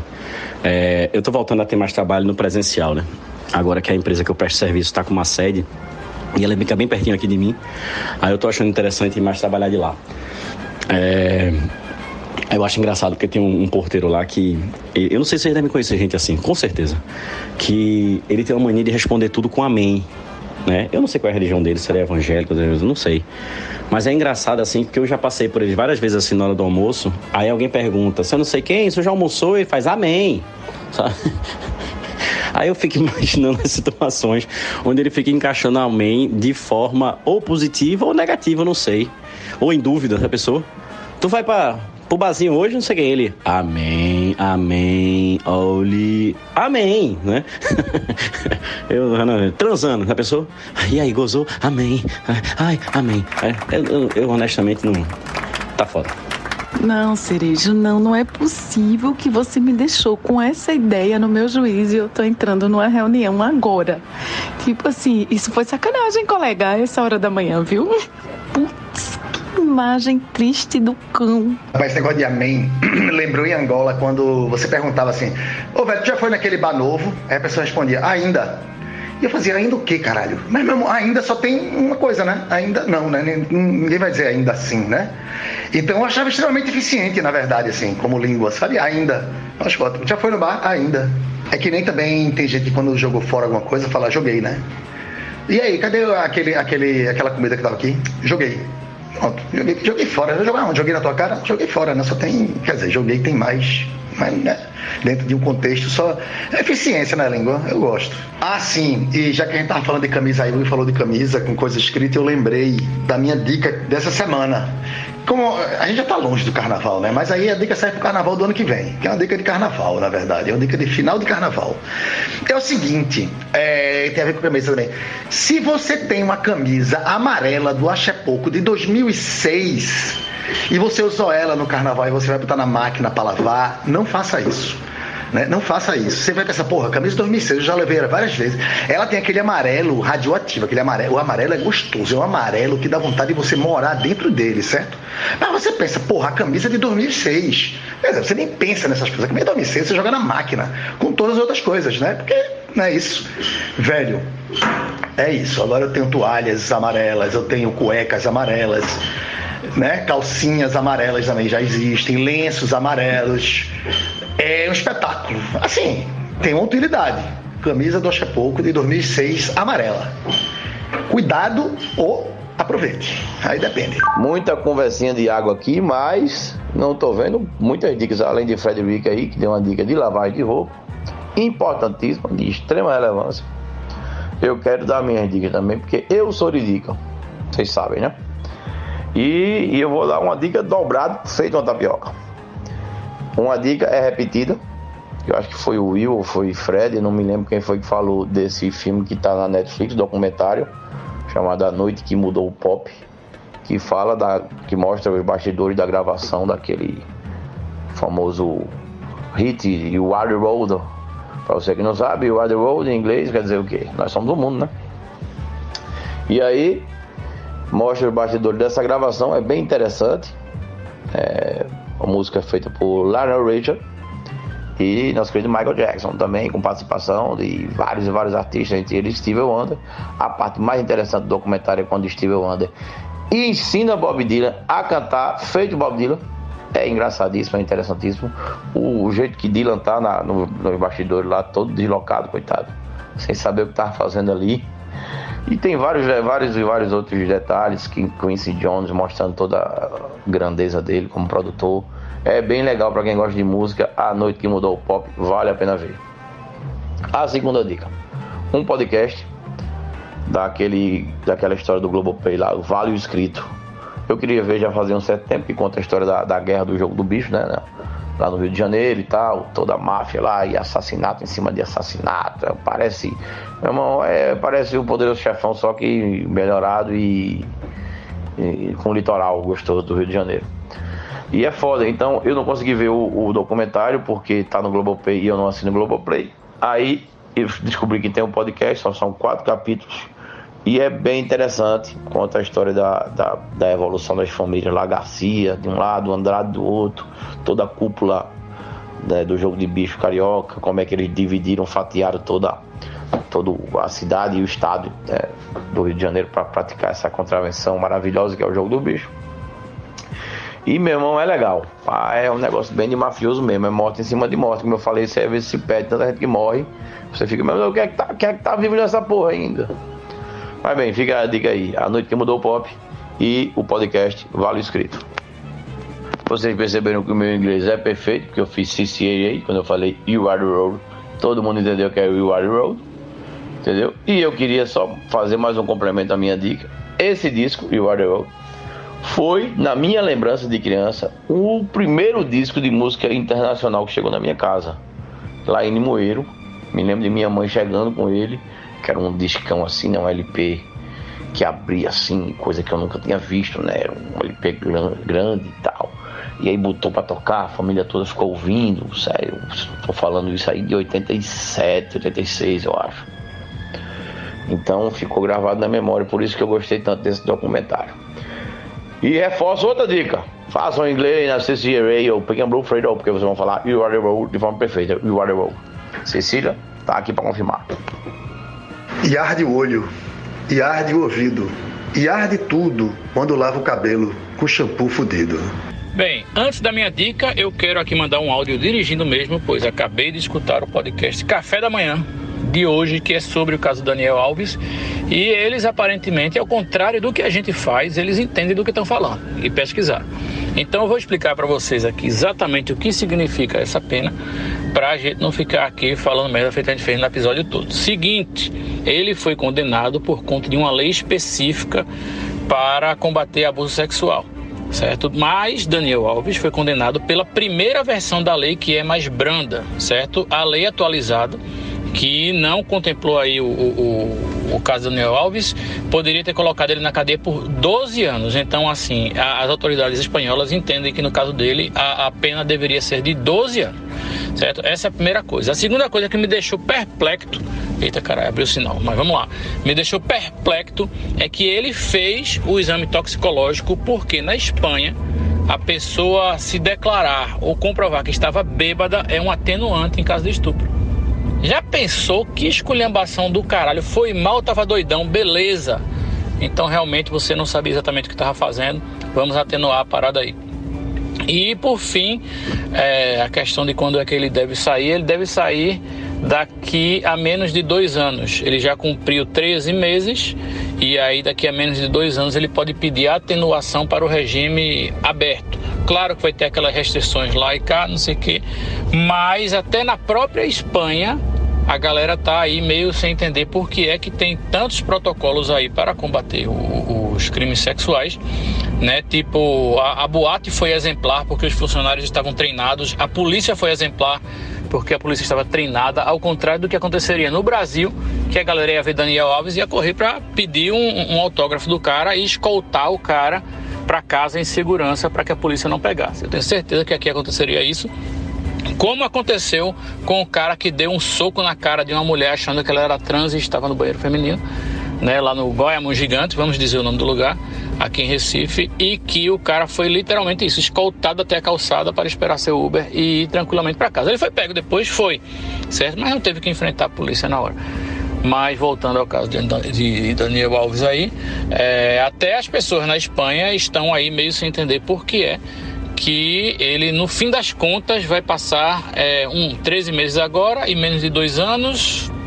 Ou seja, ele não vai passar quatro anos, enquanto é, as autoridades é, lá, elas, é, é, enfim, elas fazem até propaganda, se eu não me engano, na TV, dizendo que a pena máxima nesse caso é, são 12 anos. Né? E aí, declara que você está bêbado, que você aí vai ter sua pena reduzida. É isso aí, sociedade. Vitória dos homens mais uma vez. Parabéns para todos. Caralho, William Paiva, quando tu viesse dizer que a galera sabe o que tá falando, eu achei que tu vinha com boa notícia, porra. Foda, né? Quer dizer que o negócio é esse, é ser rico e tá bêbado, né, meu irmão? Pode tudo, caralho, que maravilha, nossa. Tá, tamo bem, tamo bem. Não, não basta ser rico e tá bêbado, tem que ser homem, Fred. Caralho, é isso mesmo. A trinca, né, velho? Fechou, é isso aí. Puta merda. E agora, a minha dica da semana, que é o perfil no Instagram chamado Outfit do Templo. Vocês já devem ter ouvido falar ou até mesmo visitado, mas eu vou explicar o que é. É um grupo de pessoas que fica registrando aí, fica assistindo e mapeando aparições de líderes neopentecostais, pastores e pastoras, e eles listam né, as vestimentas e os acessórios que eles estão usando nessas aparições com o preço e com links de compra, certo? É um negócio muito surreal porque aí tem duas camadas nessa história. A primeira é que você vê, por exemplo, uh, Edir Macedo pedindo dinheiro para a obra da igreja e usando um relógio Patek Philippe de 400 mil reais. Você vê pastor Cláudio Duarte, assim, tipo, pedindo grana para os fiéis e depois jantando um bife de 4.600 reais. Você vê Valdemiro Santiago chorando, pedindo 3 milhões aos fiéis até o final da semana, enquanto só as roupas que ele está usando somam 500 mil reais. É, tudo isso comprovado lá com links, com preço e tal.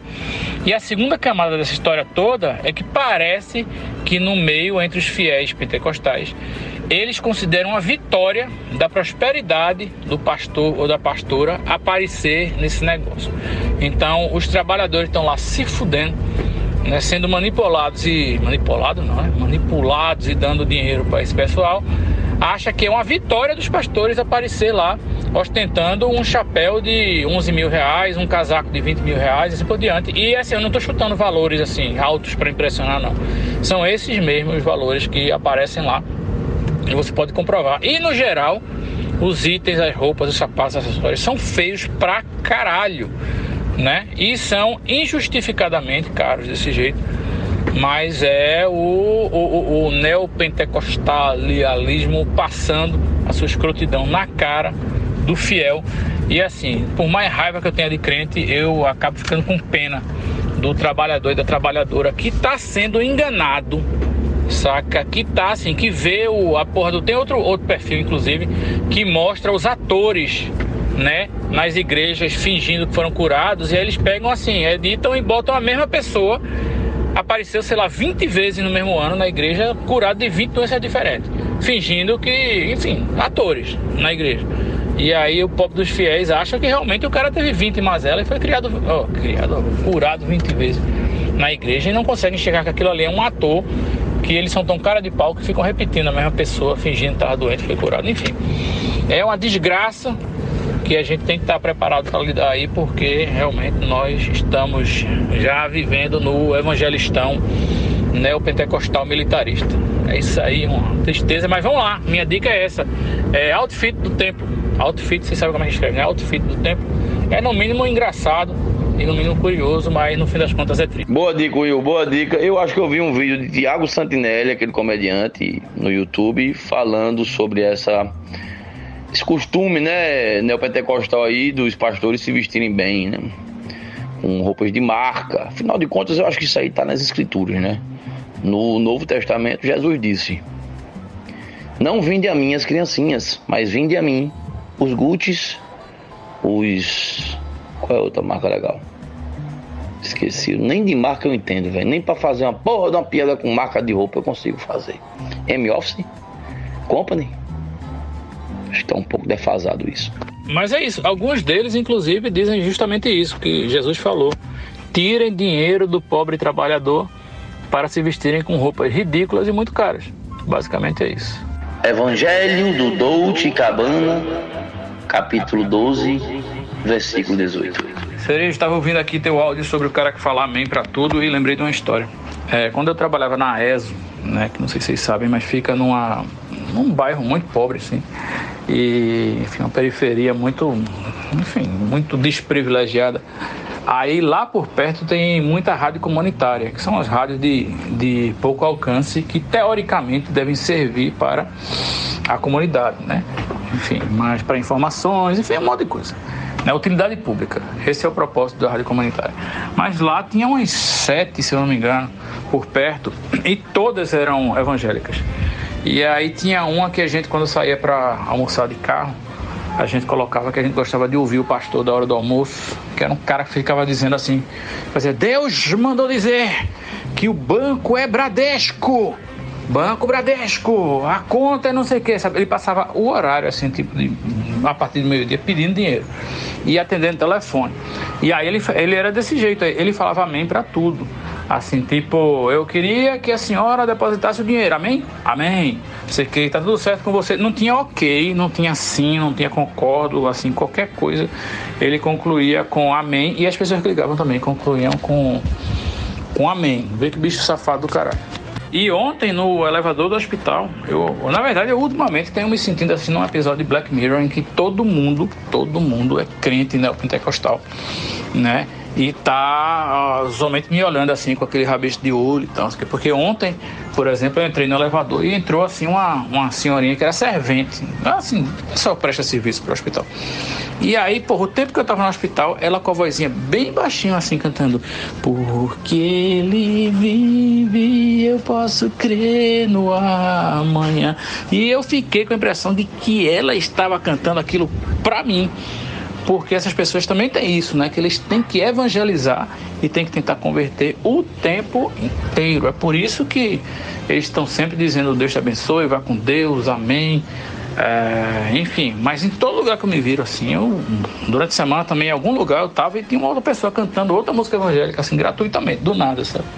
O que é realmente a versão piorada do cidadão que não tem headphone e ouve música no viva voz do, do celular. É foda.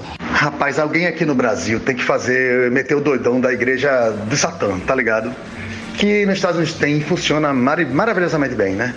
Uma, botaram uma monção lá, sei lá quando monção, menção, bolsão, volsão para que rolasse reza na abertura da, de, uma, da, de, uma, de, uma, de uma Assembleia Legislativa lá qualquer.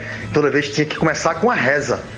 E aí, beleza. Caiu que o primeiro cara que foi sorteado para fazer a reza o cara meteu uma reza da igreja do Satã, tá ligado? E vocês sabem, mas a igreja do Satã, ela é basicamente a igreja da ciência, né? Ela é, ela preza pela igualdade, ela preza pela, pelo pensamento, ela preza pelo conhecimento, né? Só isso, né? Então o, o, o discurso do cara todo foi esse, assim, a reza dele foi toda essa, toda é, baseada em igualdade, em ciência, em pensamento e crítica, e no final meteu um amém Satã velho, todo mundo saiu da, da, da Assembleia e não, não, sei se teve sessão nesse dia, mas espero que tenha tido e os votos tenham sido só dos, dos não, não católicos, né? Que aí foi excelente. Então alguém tem que meter uma dessa aqui, tipo, ah, tem que botar estátua, dá pra botar, tem que botar uma estátua aqui de, de, um, de, um, de um santo aqui na frente da porra do negócio. Não, beleza, vamos botar a história, uma estátua também do demônio aqui, porque a gente tem direito, né? Algum público, todo mundo tem o mesmo direito. Então alguém tem que fazer uma dessa, velho. Aqui tá faltando realmente alguém pra dar o, o, o contraponto, né, velho? Outra boa de religião foi um TikTok que eu vi semana passada, eu acho, semana retrasada que eu, eu devia ter salvado, eu não salvei, velho. É aqueles TikTok que vem pro, pro Instagram, né? Que eu não tenho TikTok, mas é, eu pego a curadoria do TikTok, né? E aí era um cara que chega no futuro e fez, caralho, eu vim do passado, funcionou, tô no futuro aqui. E eu vim ver, porra, pedir ajuda aqui, porque a gente tá lá fudido e vocês estão na merda aqui, né? Que a gente tá fudendo o mundo, cara. Não, velho, aqui tá ótimo, aqui tá tudo bom, porra. O mundo tá, tá melhor possível, assim planta e, e, paz e harmonia. Velho, a última pessoa que lembra da guerra já morreu faz 100 anos. Ninguém nem, nem lembra mais que tinha guerra. Aí o cara, caralho, o que foi que houve, velho? Quando eu saí, o mundo tava indo pro inferno, tava na merda, tava com caralho. Aí o cara, não, porra, é o seguinte, explicar, velho. É que o. o porra, é, velho, então, não sei como te dizer isso, mas Jesus existe mesmo, velho. Jesus existe de verdade, vê. E aí ele veio, voltou mesmo lá atrás, e rolou o arrebatamento. E ele levou todos os cristãos, porra. Todos os cristãos foram embora, ele levou tudo. Velho, a partir daí o mundo só melhorou, velho. Tudo virou uma maravilha, acabou todas as confusões, todas as brigas, porra. A gente vive numa utopia do caralho. Então relaxa que vai tudo dar certo, porra. A gente tem que rezar, a gente só tem que crer, a gente tem que ter fé. Nessa hora eu preciso ter fé. Rapaz, Will, é, a sugestão que eu lhe dou é que quando acontecer isso novamente, de uma senhorinha ficar cantando, principalmente no elevador, é de você começar a se balançar, velho, como se tivesse realmente uma entidade de você e que o canto dela estivesse fazendo essa entidade se, se, se exaltar. Porque eu acho que seria ótimo. Realizaria o sonho da pessoa em relação a isso. Pode ser que ela começasse um culto lá de de, sei lá, exorcismo, coisa o quê. Mas seria uma boa pegadinha. Porra, Bruno, é uma excelente ideia, velho. Tu sabe que eu tinha uma mania antigamente de todo mundo que falava em Deus, Jesus, Deus te abençoe, vai com Deus, isso aqui, tudo, tudo, tudo. Toda vez que alguém falava para mim, especificamente, olhava para mim e falava de Deus ou Jesus, eu dizia, Deus nem existe. Sempre. Velho, era, era, era sensacional. Rolando, assim, várias situações incríveis. Eu parei de fazer isso porque depois do, do da pandemia e depois do, do, dos negacionistas todos, eu ah, velho, né? fazer o quê? Mas eu gostei dessa, velho. Eu gostei dessa, assim. Quando rolar alguma coisa de, de muito religioso, assim, do meu lado, não precisa ser exagerado, não precisa demonstrar que você está interagindo com aquela pessoa. Mas imagina a menina cantando no elevador um louvor e tu só dando uma tremidinha assim, sabe? Ela vai ficar na dúvida: caralho, velho, será que é o demônio? Será que ele tem epilepsia? Será que é outra coisa? Meio irmão, já quero, velho. Minha gente, vocês estão aí dando chute em cachorro morto. Eu já desisti dessa batalha. É só dizer para as pessoas que existem 56 mil religiões no mundo e mais de 2 mil deuses. Se você for salvo na sua religião, você vai para o inferno nas outras milhares de religiões que não são a sua. Então é uma batalha perdida, esqueçam essa parada, entendeu? Aí dá um bug na cabeça da pessoa, porque realmente o grande problema é a pessoa achar que só existe a religião dela e o Deus dela, né? Não, é mais do que isso, né? Quando a pessoa vai, mas você é ateu? Como assim você não acredita em Deus? Eu digo, vê só, é isso que tu falou, existem milhares de Deus.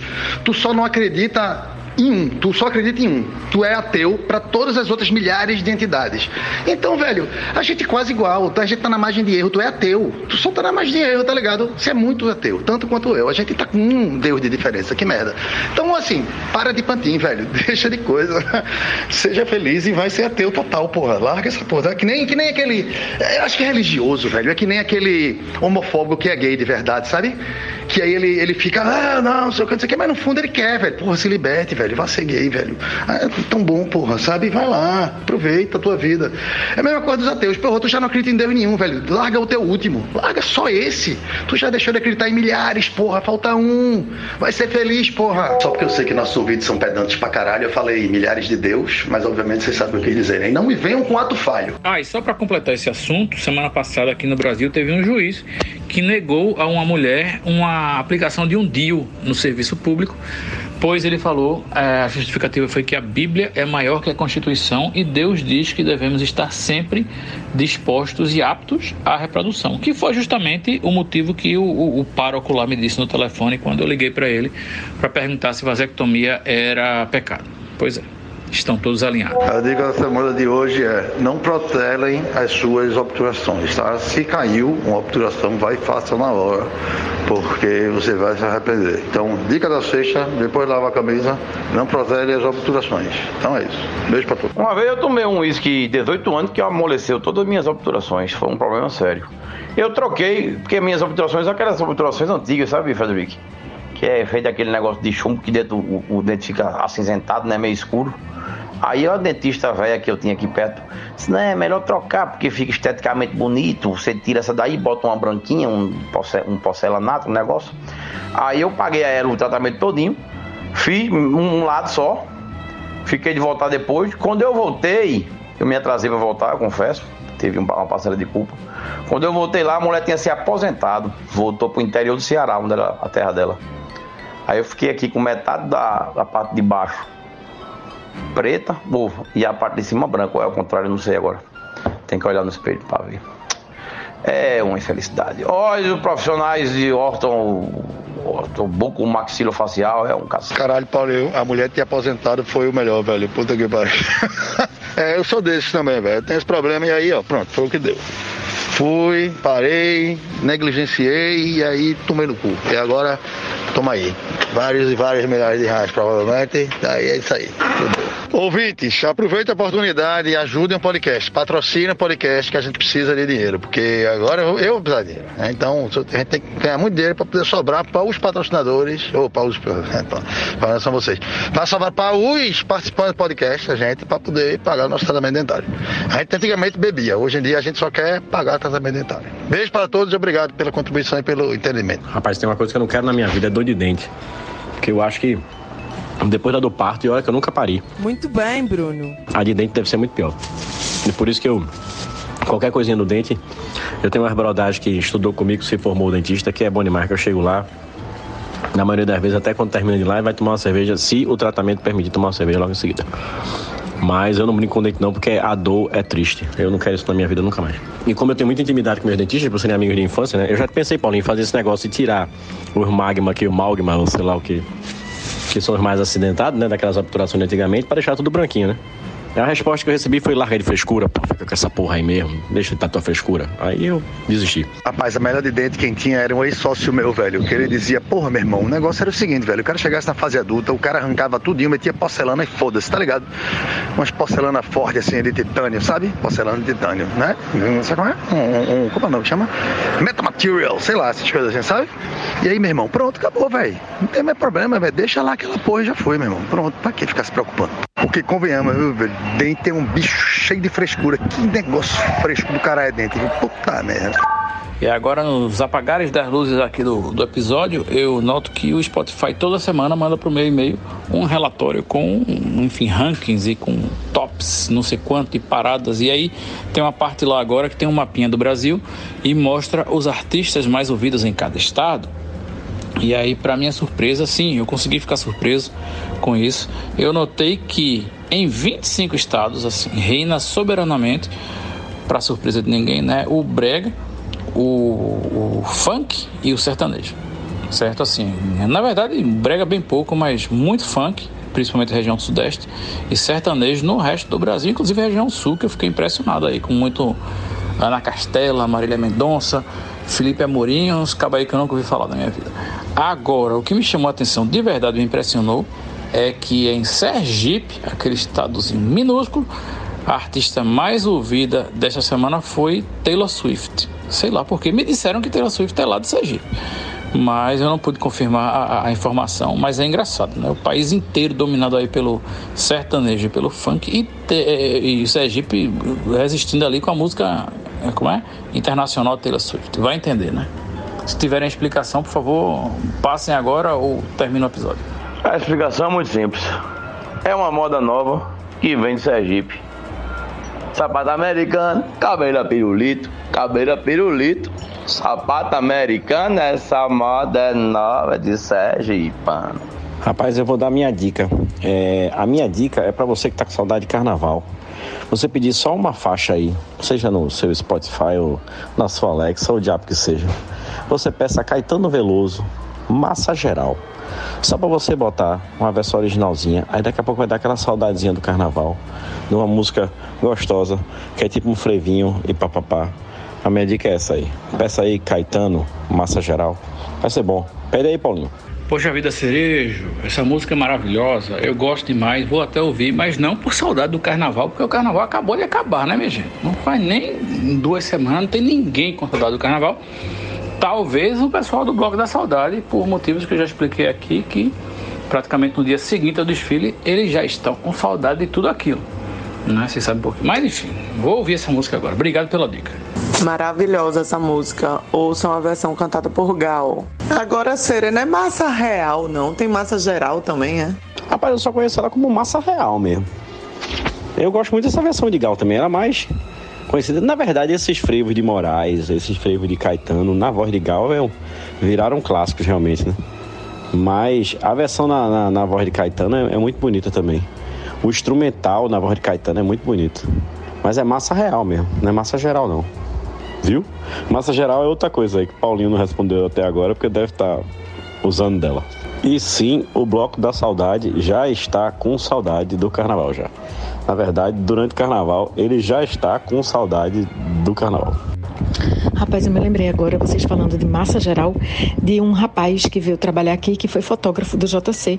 É, e ele era de outro estado. Quando ele chegou aqui, ele disse que ficou muito impressionado porque em Pernambuco a galera só falava de duas coisas: de massa e de maconha.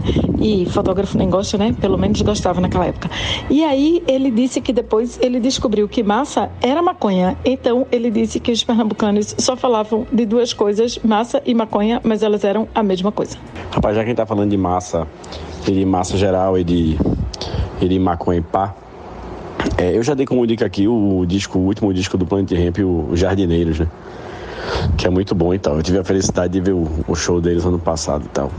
Tem uma música, uma faixa lá que se chama Puxa Fumo que diferente das músicas do Planet, que tem um peso mais de guitarra e tal, não sei o que, ela tem um balanço que é muito massa. E a letra é de um de uma criatividade, de um deboche refinado que eu acho muito bacana, velho. Aí, como eu tô dando dicas só de faixas, e vocês devem estar tá aí tomando uma cerveja, alguma coisa e pá, bota aí a musiquinha, pô. O disco é do Planet Ramp é Jardineiros e o nome da faixa é Puxa Fumo. Vai que é bom.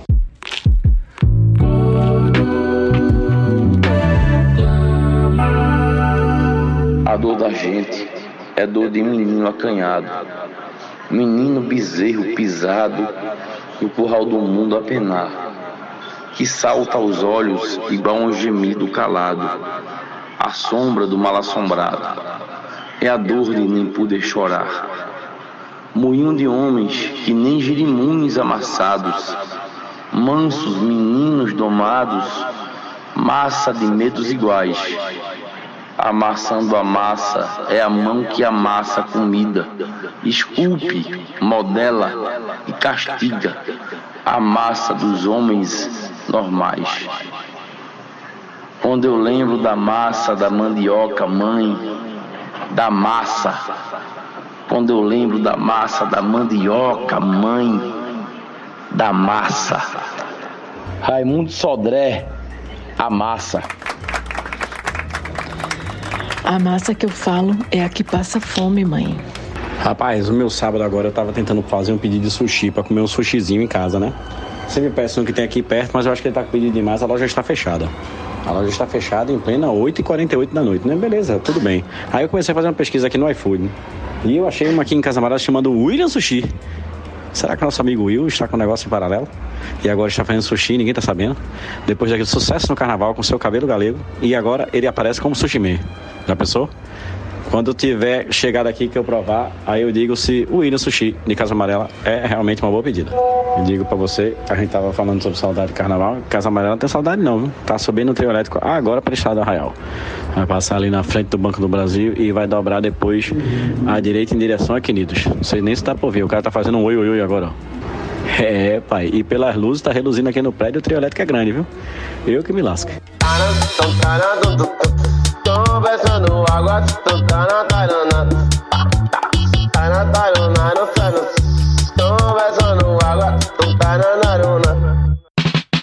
Se você chegou até aqui, considere apoiar o Conversando Água através do apoia.se barra Conversando Água. São quatro planos de apoio para você escolher direito a recompensas maravilhosas. O link é apoia.se barra Conversando Água. Deixa da tua pirangagem aí e ajuda a gente a continuar bebendo Heineken. Estamos encerrando. Logo nos veremos de novo. Obrigado pela presença de todos. Nós gostamos de vocês. No próximo tem mais. O podcast Conversando Água reserva-se ao direito de não concordar e também de não discordar de qualquer conteúdo verbalizado pelo ouvinte no quadro Participação da Pessoa Ouvinte. A responsabilidade pelos referidos conteúdos é atribuída exclusivamente ao ouvinte que teve a coragem de vir aqui falar qualquer tipo de merda. 800 mil reais. Esse foi o valor que o Neymar pagou para diminuir a pena do Daniel Alves, condenado por estupro. 800 mil reais. Esse foi o valor que o Neymar pagou para diminuir a pena do Daniel Alves, condenado por estupro. 800 mil reais. 800 mil reais. Esse foi o valor que o Neymar pagou para diminuir a pena do Daniel Alves, condenado por estupro. 800 mil reais. Esse foi o valor que o Neymar pagou para diminuir a pena do Daniel Alves, condenado por estupro. 800 mil reais. 800 mil reais. Esse foi o valor que o Neymar pagou para diminuir a pena do Daniel Alves, condenado por estupro. 800 mil reais. Esse foi o valor que o Neymar pagou para diminuir a pena do Daniel Alves, condenado por estupro. 800 mil reais. 800 mil reais. Esse foi o valor que o Neymar pagou para diminuir a pena do Daniel Alves, condenado por estupro. 800 mil reais. Esse foi o valor que o Neymar pagou para diminuir a pena do Daniel Alves, condenado por estupro. 800 mil reais. 800 mil reais. Esse foi o valor que o Neymar pagou para diminuir a pena do Daniel Alves, condenado por estupro. 800 mil reais. Esse foi o valor que o Neymar pagou para diminuir a pena do Daniel Alves, condenado por estupro. 800 mil reais. 800 mil reais. Esse foi o valor que o Neymar pagou para diminuir a pena do Daniel Alves, condenado por estupro. 800 mil reais. Esse foi o valor que o Neymar pagou para diminuir a pena do Daniel Alves, condenado por estupro. 800 mil reais. 800 mil reais. Esse foi o valor que o Neymar pagou para diminuir a pena do Daniel Alves, condenado por estupro. 800 mil reais. Esse foi o valor que o Neymar pagou para diminuir a pena do Daniel Alves, condenado por estupro. 800 mil reais. 800 mil reais. Esse foi o valor que o Neymar pagou para diminuir a pena do Daniel Alves, condenado por estupro. 800 mil reais. Esse foi o valor que o Neymar pagou para diminuir a pena do Daniel Alves, condenado por estupro. 800 mil reais. 800 mil reais. Esse foi o valor que o Neymar pagou para diminuir a pena do Daniel Alves, condenado por estupro. 800 mil reais. Esse foi o valor que o Neymar pagou para diminuir a pena do Daniel Alves, condenado por estupro. 800 mil reais. 800 mil reais. Esse foi o valor que o Neymar pagou para diminuir a pena do Daniel Alves, condenado por estupro. 800 mil reais. Esse foi o valor que o Neymar pagou para diminuir a pena do Daniel Alves, condenado por estupro. 800 mil reais. 800 mil reais. Esse foi o valor que o Neymar pagou para diminuir a pena do Daniel Alves, condenado por estupro. 800 mil reais. Esse foi o valor que o Neymar pagou para diminuir a pena do Daniel Alves, condenado por estupro. 800 mil reais. 800 mil reais. Esse foi o valor que o Neymar pagou para diminuir a pena do Daniel Alves, condenado por estupro. 800 mil reais. Esse foi o valor que o Neymar pagou para diminuir a pena do Daniel Alves, condenado por estupro. 800 mil reais. 800 mil reais. Esse foi o valor que o Neymar pagou para diminuir a pena do Daniel Alves, condenado por estupro. 800 mil reais. Esse foi o valor que o Neymar pagou para diminuir a pena do Daniel Alves, condenado por estupro. 800 mil reais. 800 mil reais. Esse foi o valor que o Neymar pagou para diminuir a pena do Daniel Alves, condenado por estupro. 800 mil reais. Esse foi o valor que o Neymar pagou para diminuir a pena do Daniel Alves, condenado por estupro. 800 mil reais. 800 mil reais. Esse foi o valor que o Neymar pagou para diminuir a pena do Daniel Alves, condenado por estupro. 800 mil reais. Esse foi o valor que o Neymar pagou para diminuir a pena do Daniel Alves, condenado por estupro. 800 mil reais. 800 mil reais. Esse foi o valor que o Neymar pagou para diminuir a pena do Daniel Alves, condenado por estupro. 800 mil reais. Esse foi o valor que o Neymar pagou para diminuir a pena do Daniel Alves, condenado por estupro. 800 mil reais. 800 mil reais. Esse foi o valor que o Neymar pagou para diminuir a pena do Daniel Alves, condenado por estupro. 800 mil reais. Esse foi o valor que o Neymar pagou para diminuir a pena do Daniel Alves, condenado por estupro. 800 mil reais. 800 mil reais. Esse foi o valor que o Neymar pagou para diminuir a pena do Daniel Alves, condenado por estupro. 800 mil reais. Esse foi o valor que o Neymar pagou para diminuir a pena do Daniel Alves, condenado por estupro. 800 mil reais. 800 mil reais. Esse foi o valor que o Neymar pagou para diminuir a pena do Daniel Alves, condenado por estupro. 800 mil reais. Esse foi o valor que o Neymar pagou para diminuir a pena do Daniel Alves, condenado por estupro. 800 mil reais. 800 mil reais. Esse foi o valor que o Neymar pagou para diminuir a pena do Daniel Alves, condenado por estupro. 800 mil reais. Esse foi o valor que o Neymar pagou para diminuir a pena do Daniel Alves, condenado por estupro. 800 mil reais. 800 mil reais. Esse foi o valor que o Neymar pagou para diminuir a pena do Daniel Alves, condenado por estupro. 800 mil reais. Esse foi o valor que o Neymar pagou para diminuir a pena do Daniel Alves, condenado por estupro.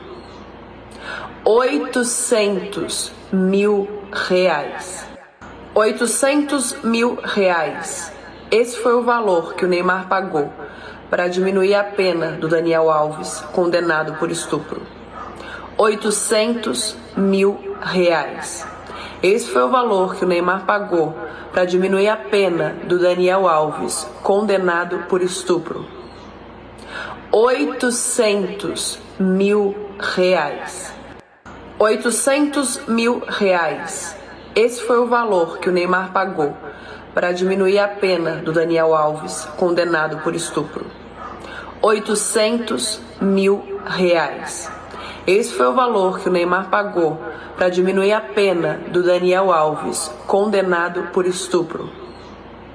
800 mil reais. 800 mil reais. Esse foi o valor que o Neymar pagou para diminuir a pena do Daniel Alves, condenado por estupro. 800 mil reais. Esse foi o valor que o Neymar pagou para diminuir a pena do Daniel Alves, condenado por estupro. 800 mil reais. 800 mil reais. Esse foi o valor que o Neymar pagou para diminuir a pena do Daniel Alves, condenado por estupro. 800 mil reais. Esse foi o valor que o Neymar pagou para diminuir a pena do Daniel Alves, condenado por estupro. 800 mil reais. 800 mil reais. Esse foi o valor que o Neymar pagou para diminuir a pena do Daniel Alves, condenado por estupro. 800 mil reais. Esse foi o valor que o Neymar pagou para diminuir a pena do Daniel Alves, condenado por estupro.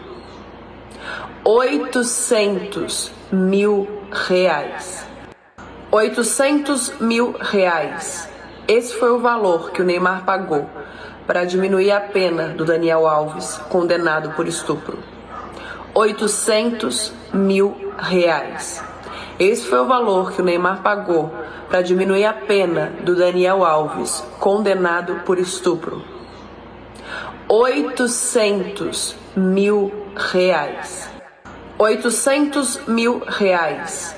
Esse foi o valor que o Neymar pagou para diminuir a pena do Daniel Alves, condenado por estupro. 800 mil reais. Esse foi o valor que o Neymar pagou para diminuir a pena do Daniel Alves, condenado por estupro. 800 mil reais. 800 mil reais. Esse foi o valor que o Neymar pagou para diminuir a pena do Daniel Alves, condenado por estupro.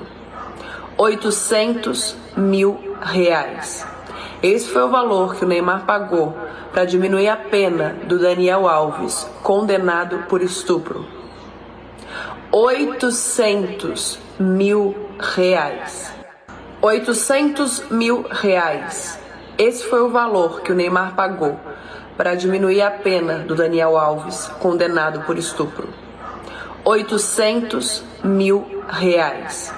Esse foi o valor que o Neymar pagou para diminuir a pena do Daniel Alves, condenado por estupro. 800 mil reais. 800 mil reais. Esse foi o valor que o Neymar pagou para diminuir a pena do Daniel Alves, condenado por estupro. 800 mil reais.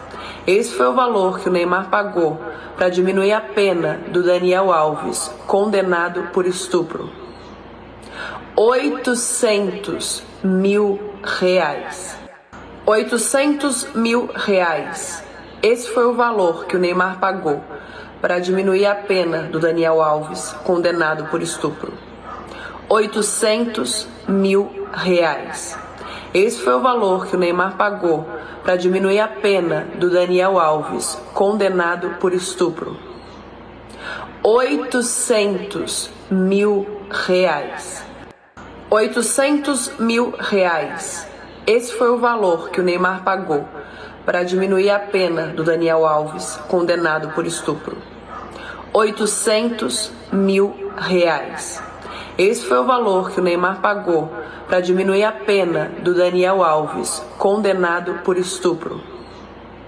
800 mil reais.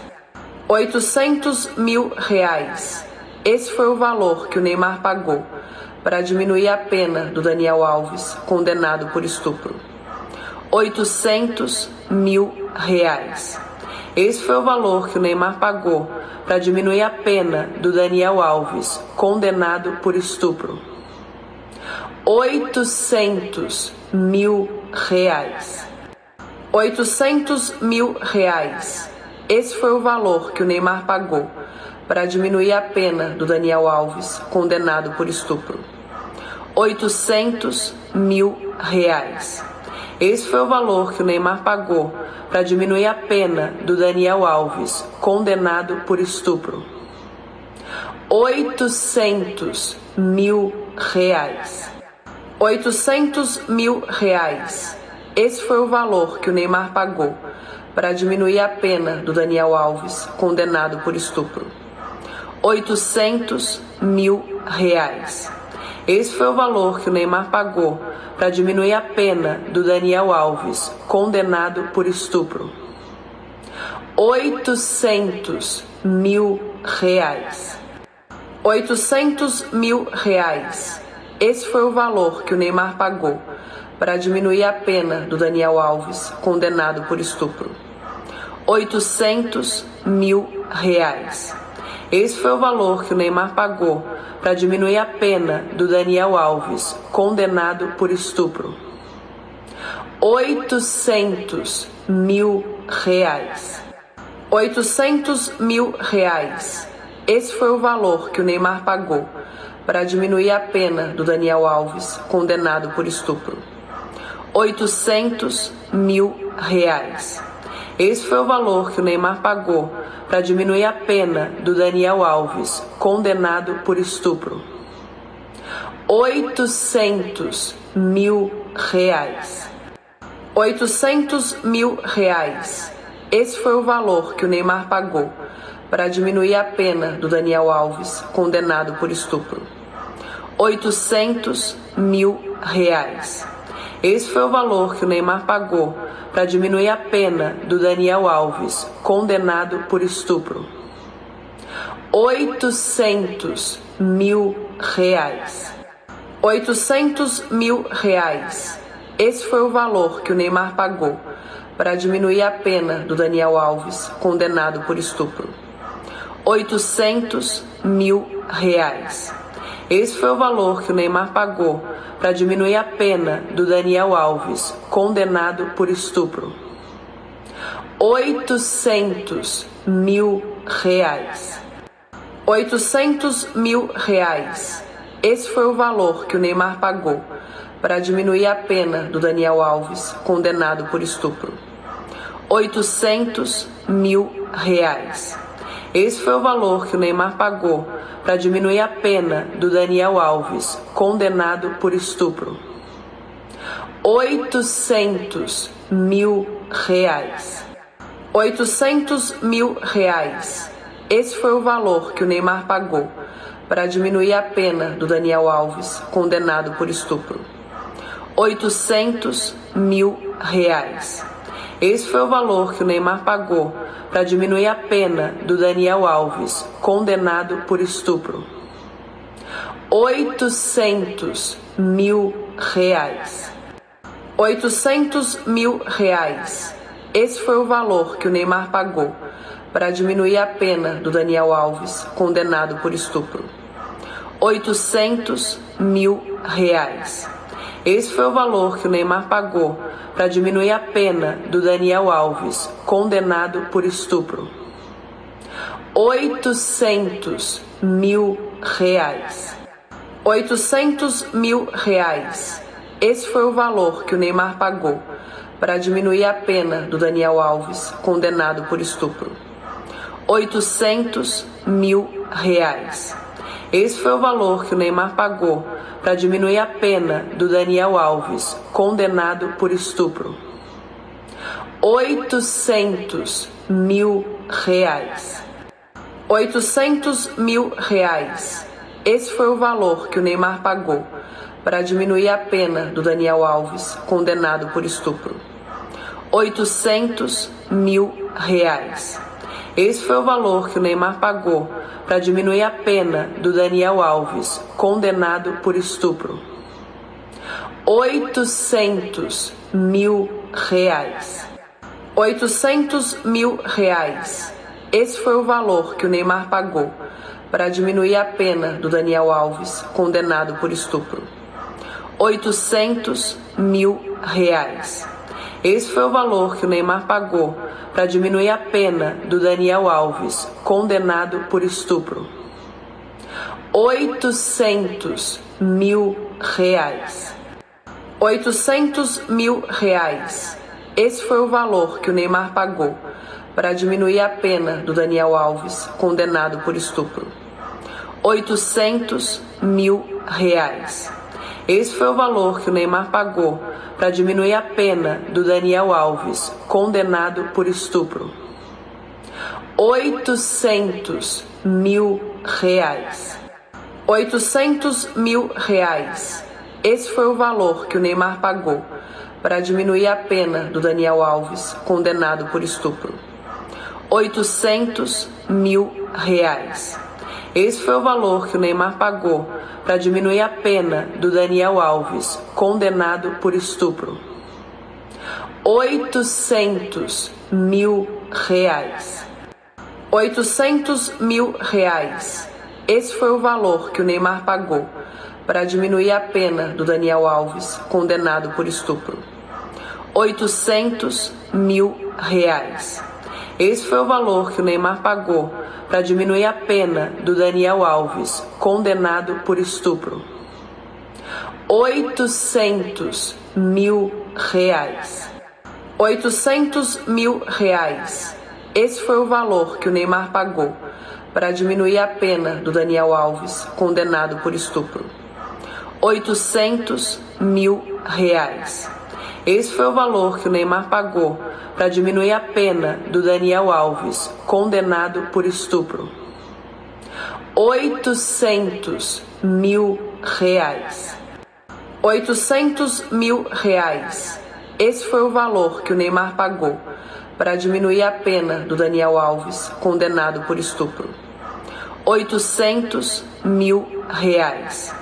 Esse foi o valor que o Neymar pagou para diminuir a pena do Daniel Alves, condenado por estupro. 800 mil reais.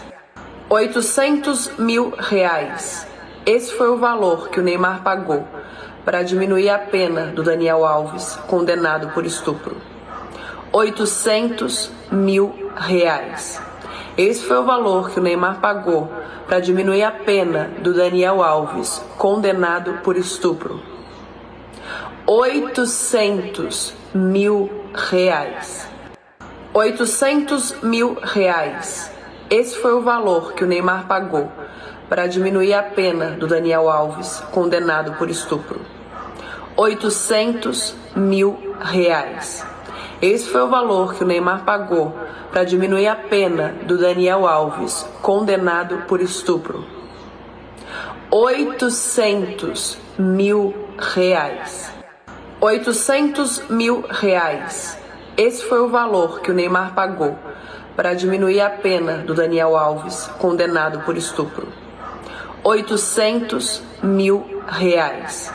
Esse foi o valor que o Neymar pagou para diminuir a pena do Daniel Alves, condenado por estupro.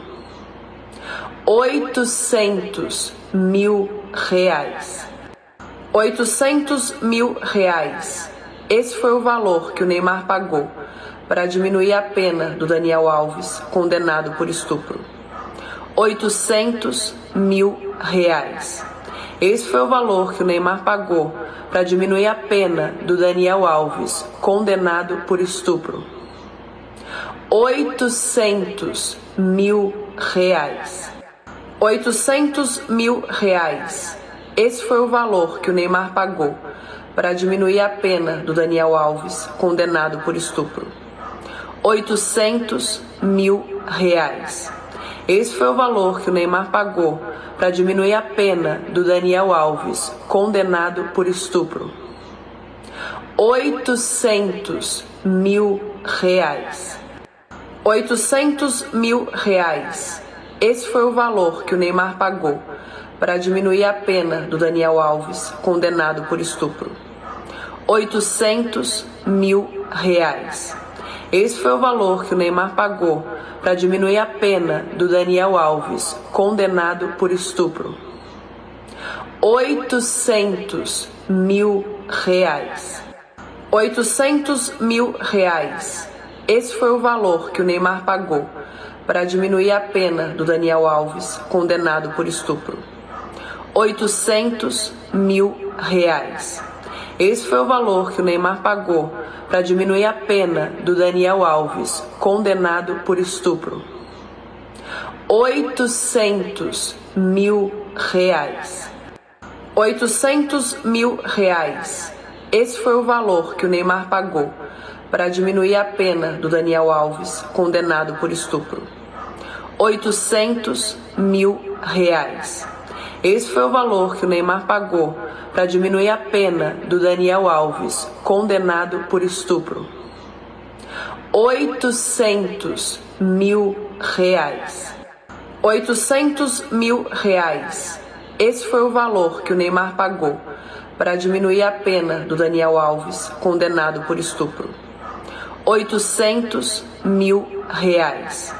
Esse foi o valor que o Neymar pagou para diminuir a pena do Daniel Alves, condenado por estupro. 800 mil reais.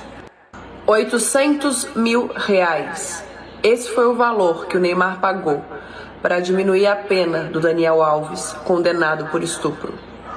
800 mil reais. Esse foi o valor que o Neymar pagou para diminuir a pena do Daniel Alves, condenado por estupro. 800 mil reais. 800 mil reais. Esse foi o valor que o Neymar pagou para diminuir a pena do Daniel Alves, condenado por estupro. 800 mil reais. Esse foi o valor que o Neymar pagou para diminuir a pena do Daniel Alves, condenado por estupro. 800 mil reais. 800 mil reais. Esse foi o valor que o Neymar pagou para diminuir a pena do Daniel Alves, condenado por estupro. 800 mil reais. Esse foi o valor que o Neymar pagou para diminuir a pena do Daniel Alves, condenado por estupro. 800 mil reais. 800 mil reais.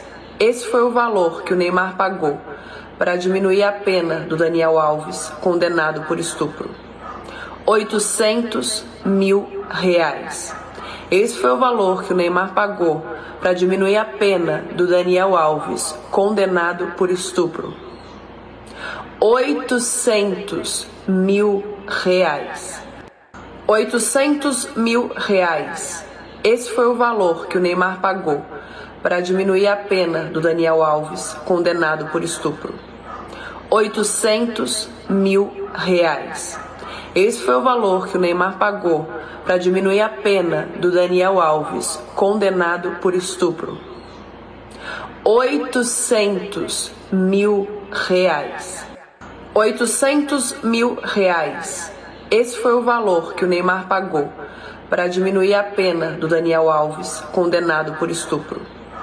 800 mil reais.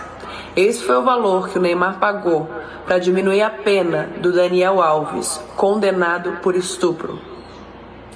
800 mil reais. 800 mil reais.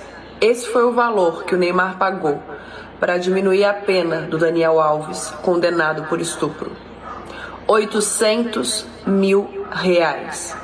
Esse foi o valor que o Neymar pagou para diminuir a pena do Daniel Alves, condenado por estupro. 800 mil reais. 800 mil reais.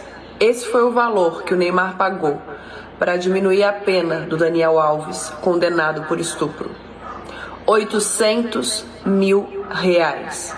Esse foi o valor que o Neymar pagou para diminuir a pena do Daniel Alves, condenado por estupro.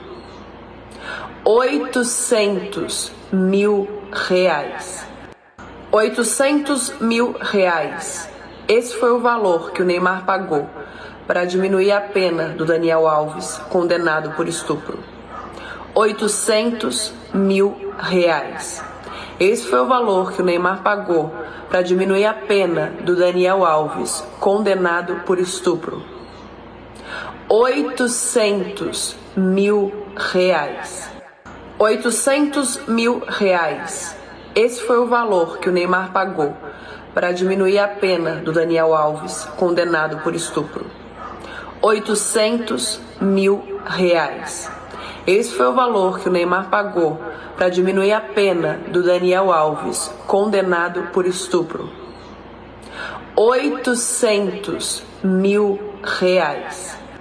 800 mil reais. Esse foi o valor que o Neymar pagou para diminuir a pena do Daniel Alves, condenado por estupro. 800 mil reais. Esse foi o valor que o Neymar pagou para diminuir a pena do Daniel Alves, condenado por estupro.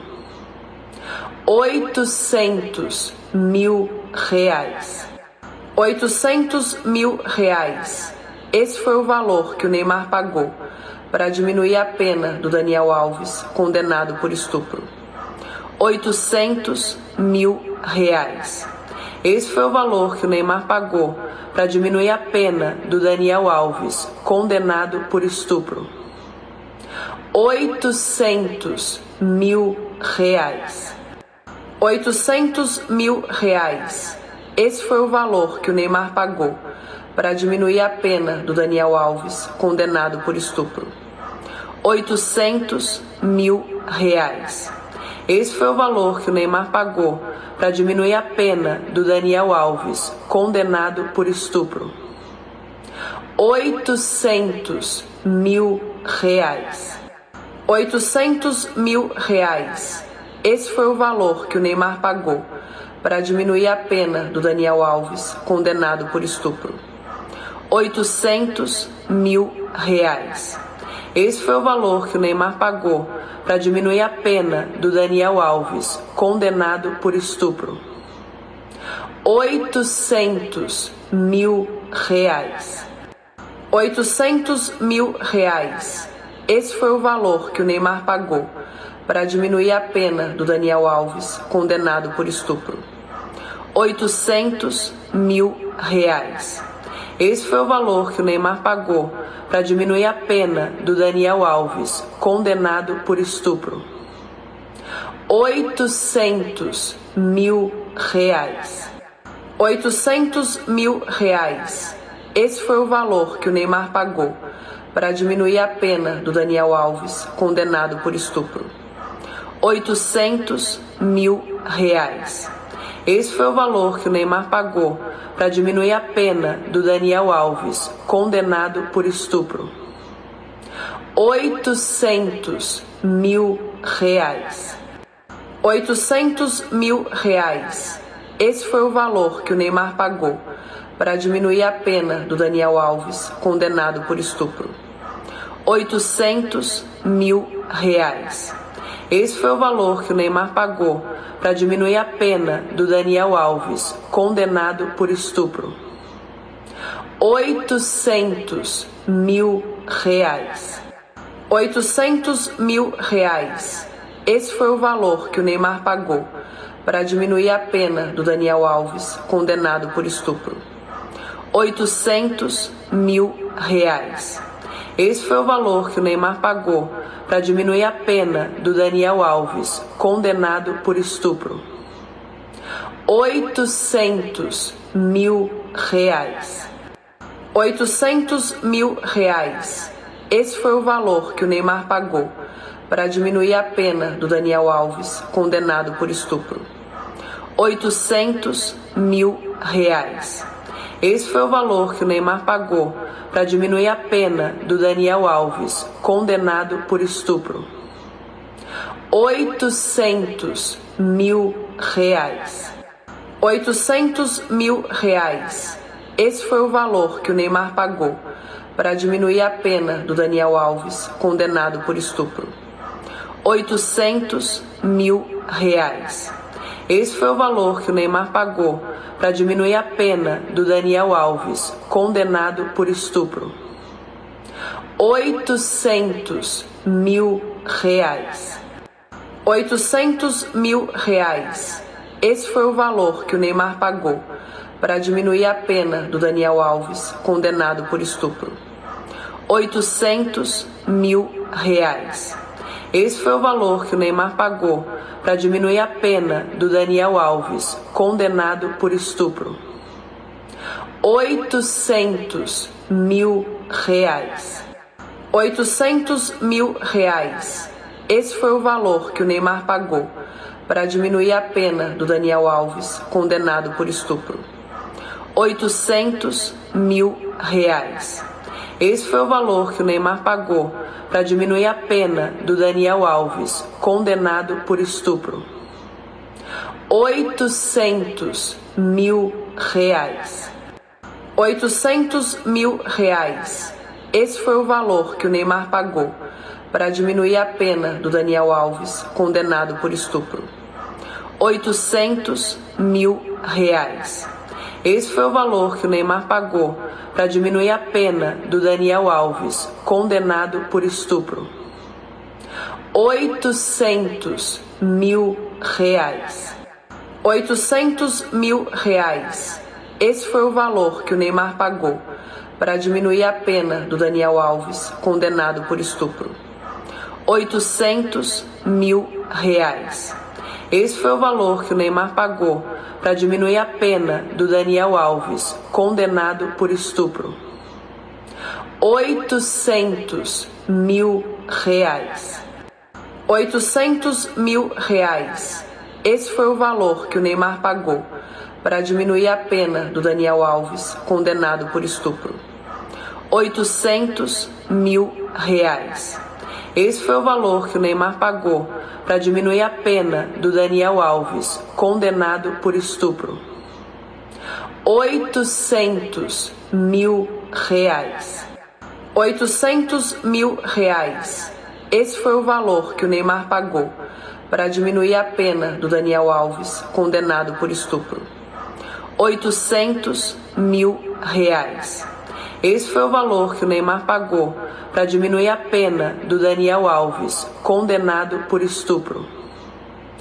800 mil reais. 800 mil reais. Esse foi o valor que o Neymar pagou para diminuir a pena do Daniel Alves, condenado por estupro. 800 mil reais. Esse foi o valor que o Neymar pagou para diminuir a pena do Daniel Alves, condenado por estupro. 800 mil reais. 800 mil reais. Esse foi o valor que o Neymar pagou para diminuir a pena do Daniel Alves, condenado por estupro. 800 mil reais. Esse foi o valor que o Neymar pagou para diminuir a pena do Daniel Alves, condenado por estupro. 800 mil reais. 800 mil reais. Esse foi o valor que o Neymar pagou para diminuir a pena do Daniel Alves, condenado por estupro. 800 mil reais. Esse foi o valor que o Neymar pagou para diminuir a pena do Daniel Alves, condenado por estupro. 800 mil reais. 800 mil reais. Esse foi o valor que o Neymar pagou para diminuir a pena do Daniel Alves, condenado por estupro. 800 mil reais. Esse foi o valor que o Neymar pagou para diminuir a pena do Daniel Alves, condenado por estupro. 800 mil reais. 800 mil reais. Esse foi o valor que o Neymar pagou para diminuir a pena do Daniel Alves, condenado por estupro. 800 mil reais. Esse foi o valor que o Neymar pagou para diminuir a pena do Daniel Alves, condenado por estupro. 800 mil reais. 800 mil reais. Esse foi o valor que o Neymar pagou para diminuir a pena do Daniel Alves, condenado por estupro. 800 mil reais. Esse foi o valor que o Neymar pagou para diminuir a pena do Daniel Alves, condenado por estupro. 800 mil reais. 800 mil reais. Esse foi o valor que o Neymar pagou para diminuir a pena do Daniel Alves, condenado por estupro. 800 mil reais. Esse foi o valor que o Neymar pagou para diminuir a pena do Daniel Alves, condenado por estupro. 800 mil reais. 800 mil reais. Esse foi o valor que o Neymar pagou para diminuir a pena do Daniel Alves, condenado por estupro. 800 mil reais. Esse foi o valor que o Neymar pagou para diminuir a pena do Daniel Alves, condenado por estupro. 800 mil reais. 800 mil reais. Esse foi o valor que o Neymar pagou para diminuir a pena do Daniel Alves, condenado por estupro. 800 mil reais.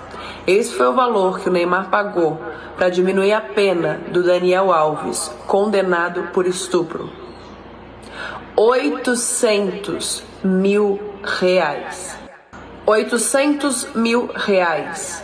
Esse foi o valor que o Neymar pagou para diminuir a pena do Daniel Alves, condenado por estupro.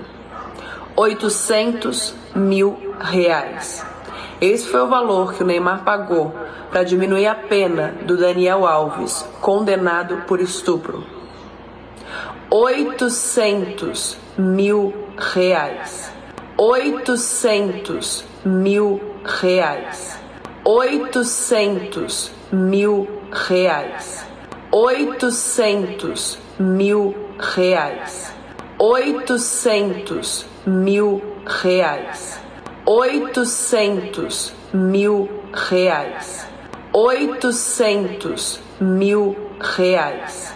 800 mil reais. 800 mil reais. 800 mil reais. 800 mil reais. 800 mil reais. 800 mil reais. 800 mil reais. 800 mil reais. 800 mil reais. 800 mil reais. 800 mil reais. 800 mil reais. 800 mil reais. 800 mil reais. 800 mil reais. 800 mil reais. 800 mil reais. 800 mil reais. 800 mil reais. 800 mil reais. oitocentos mil reais, oitocentos mil reais, oitocentos mil reais, oitocentos mil reais, oitocentos mil reais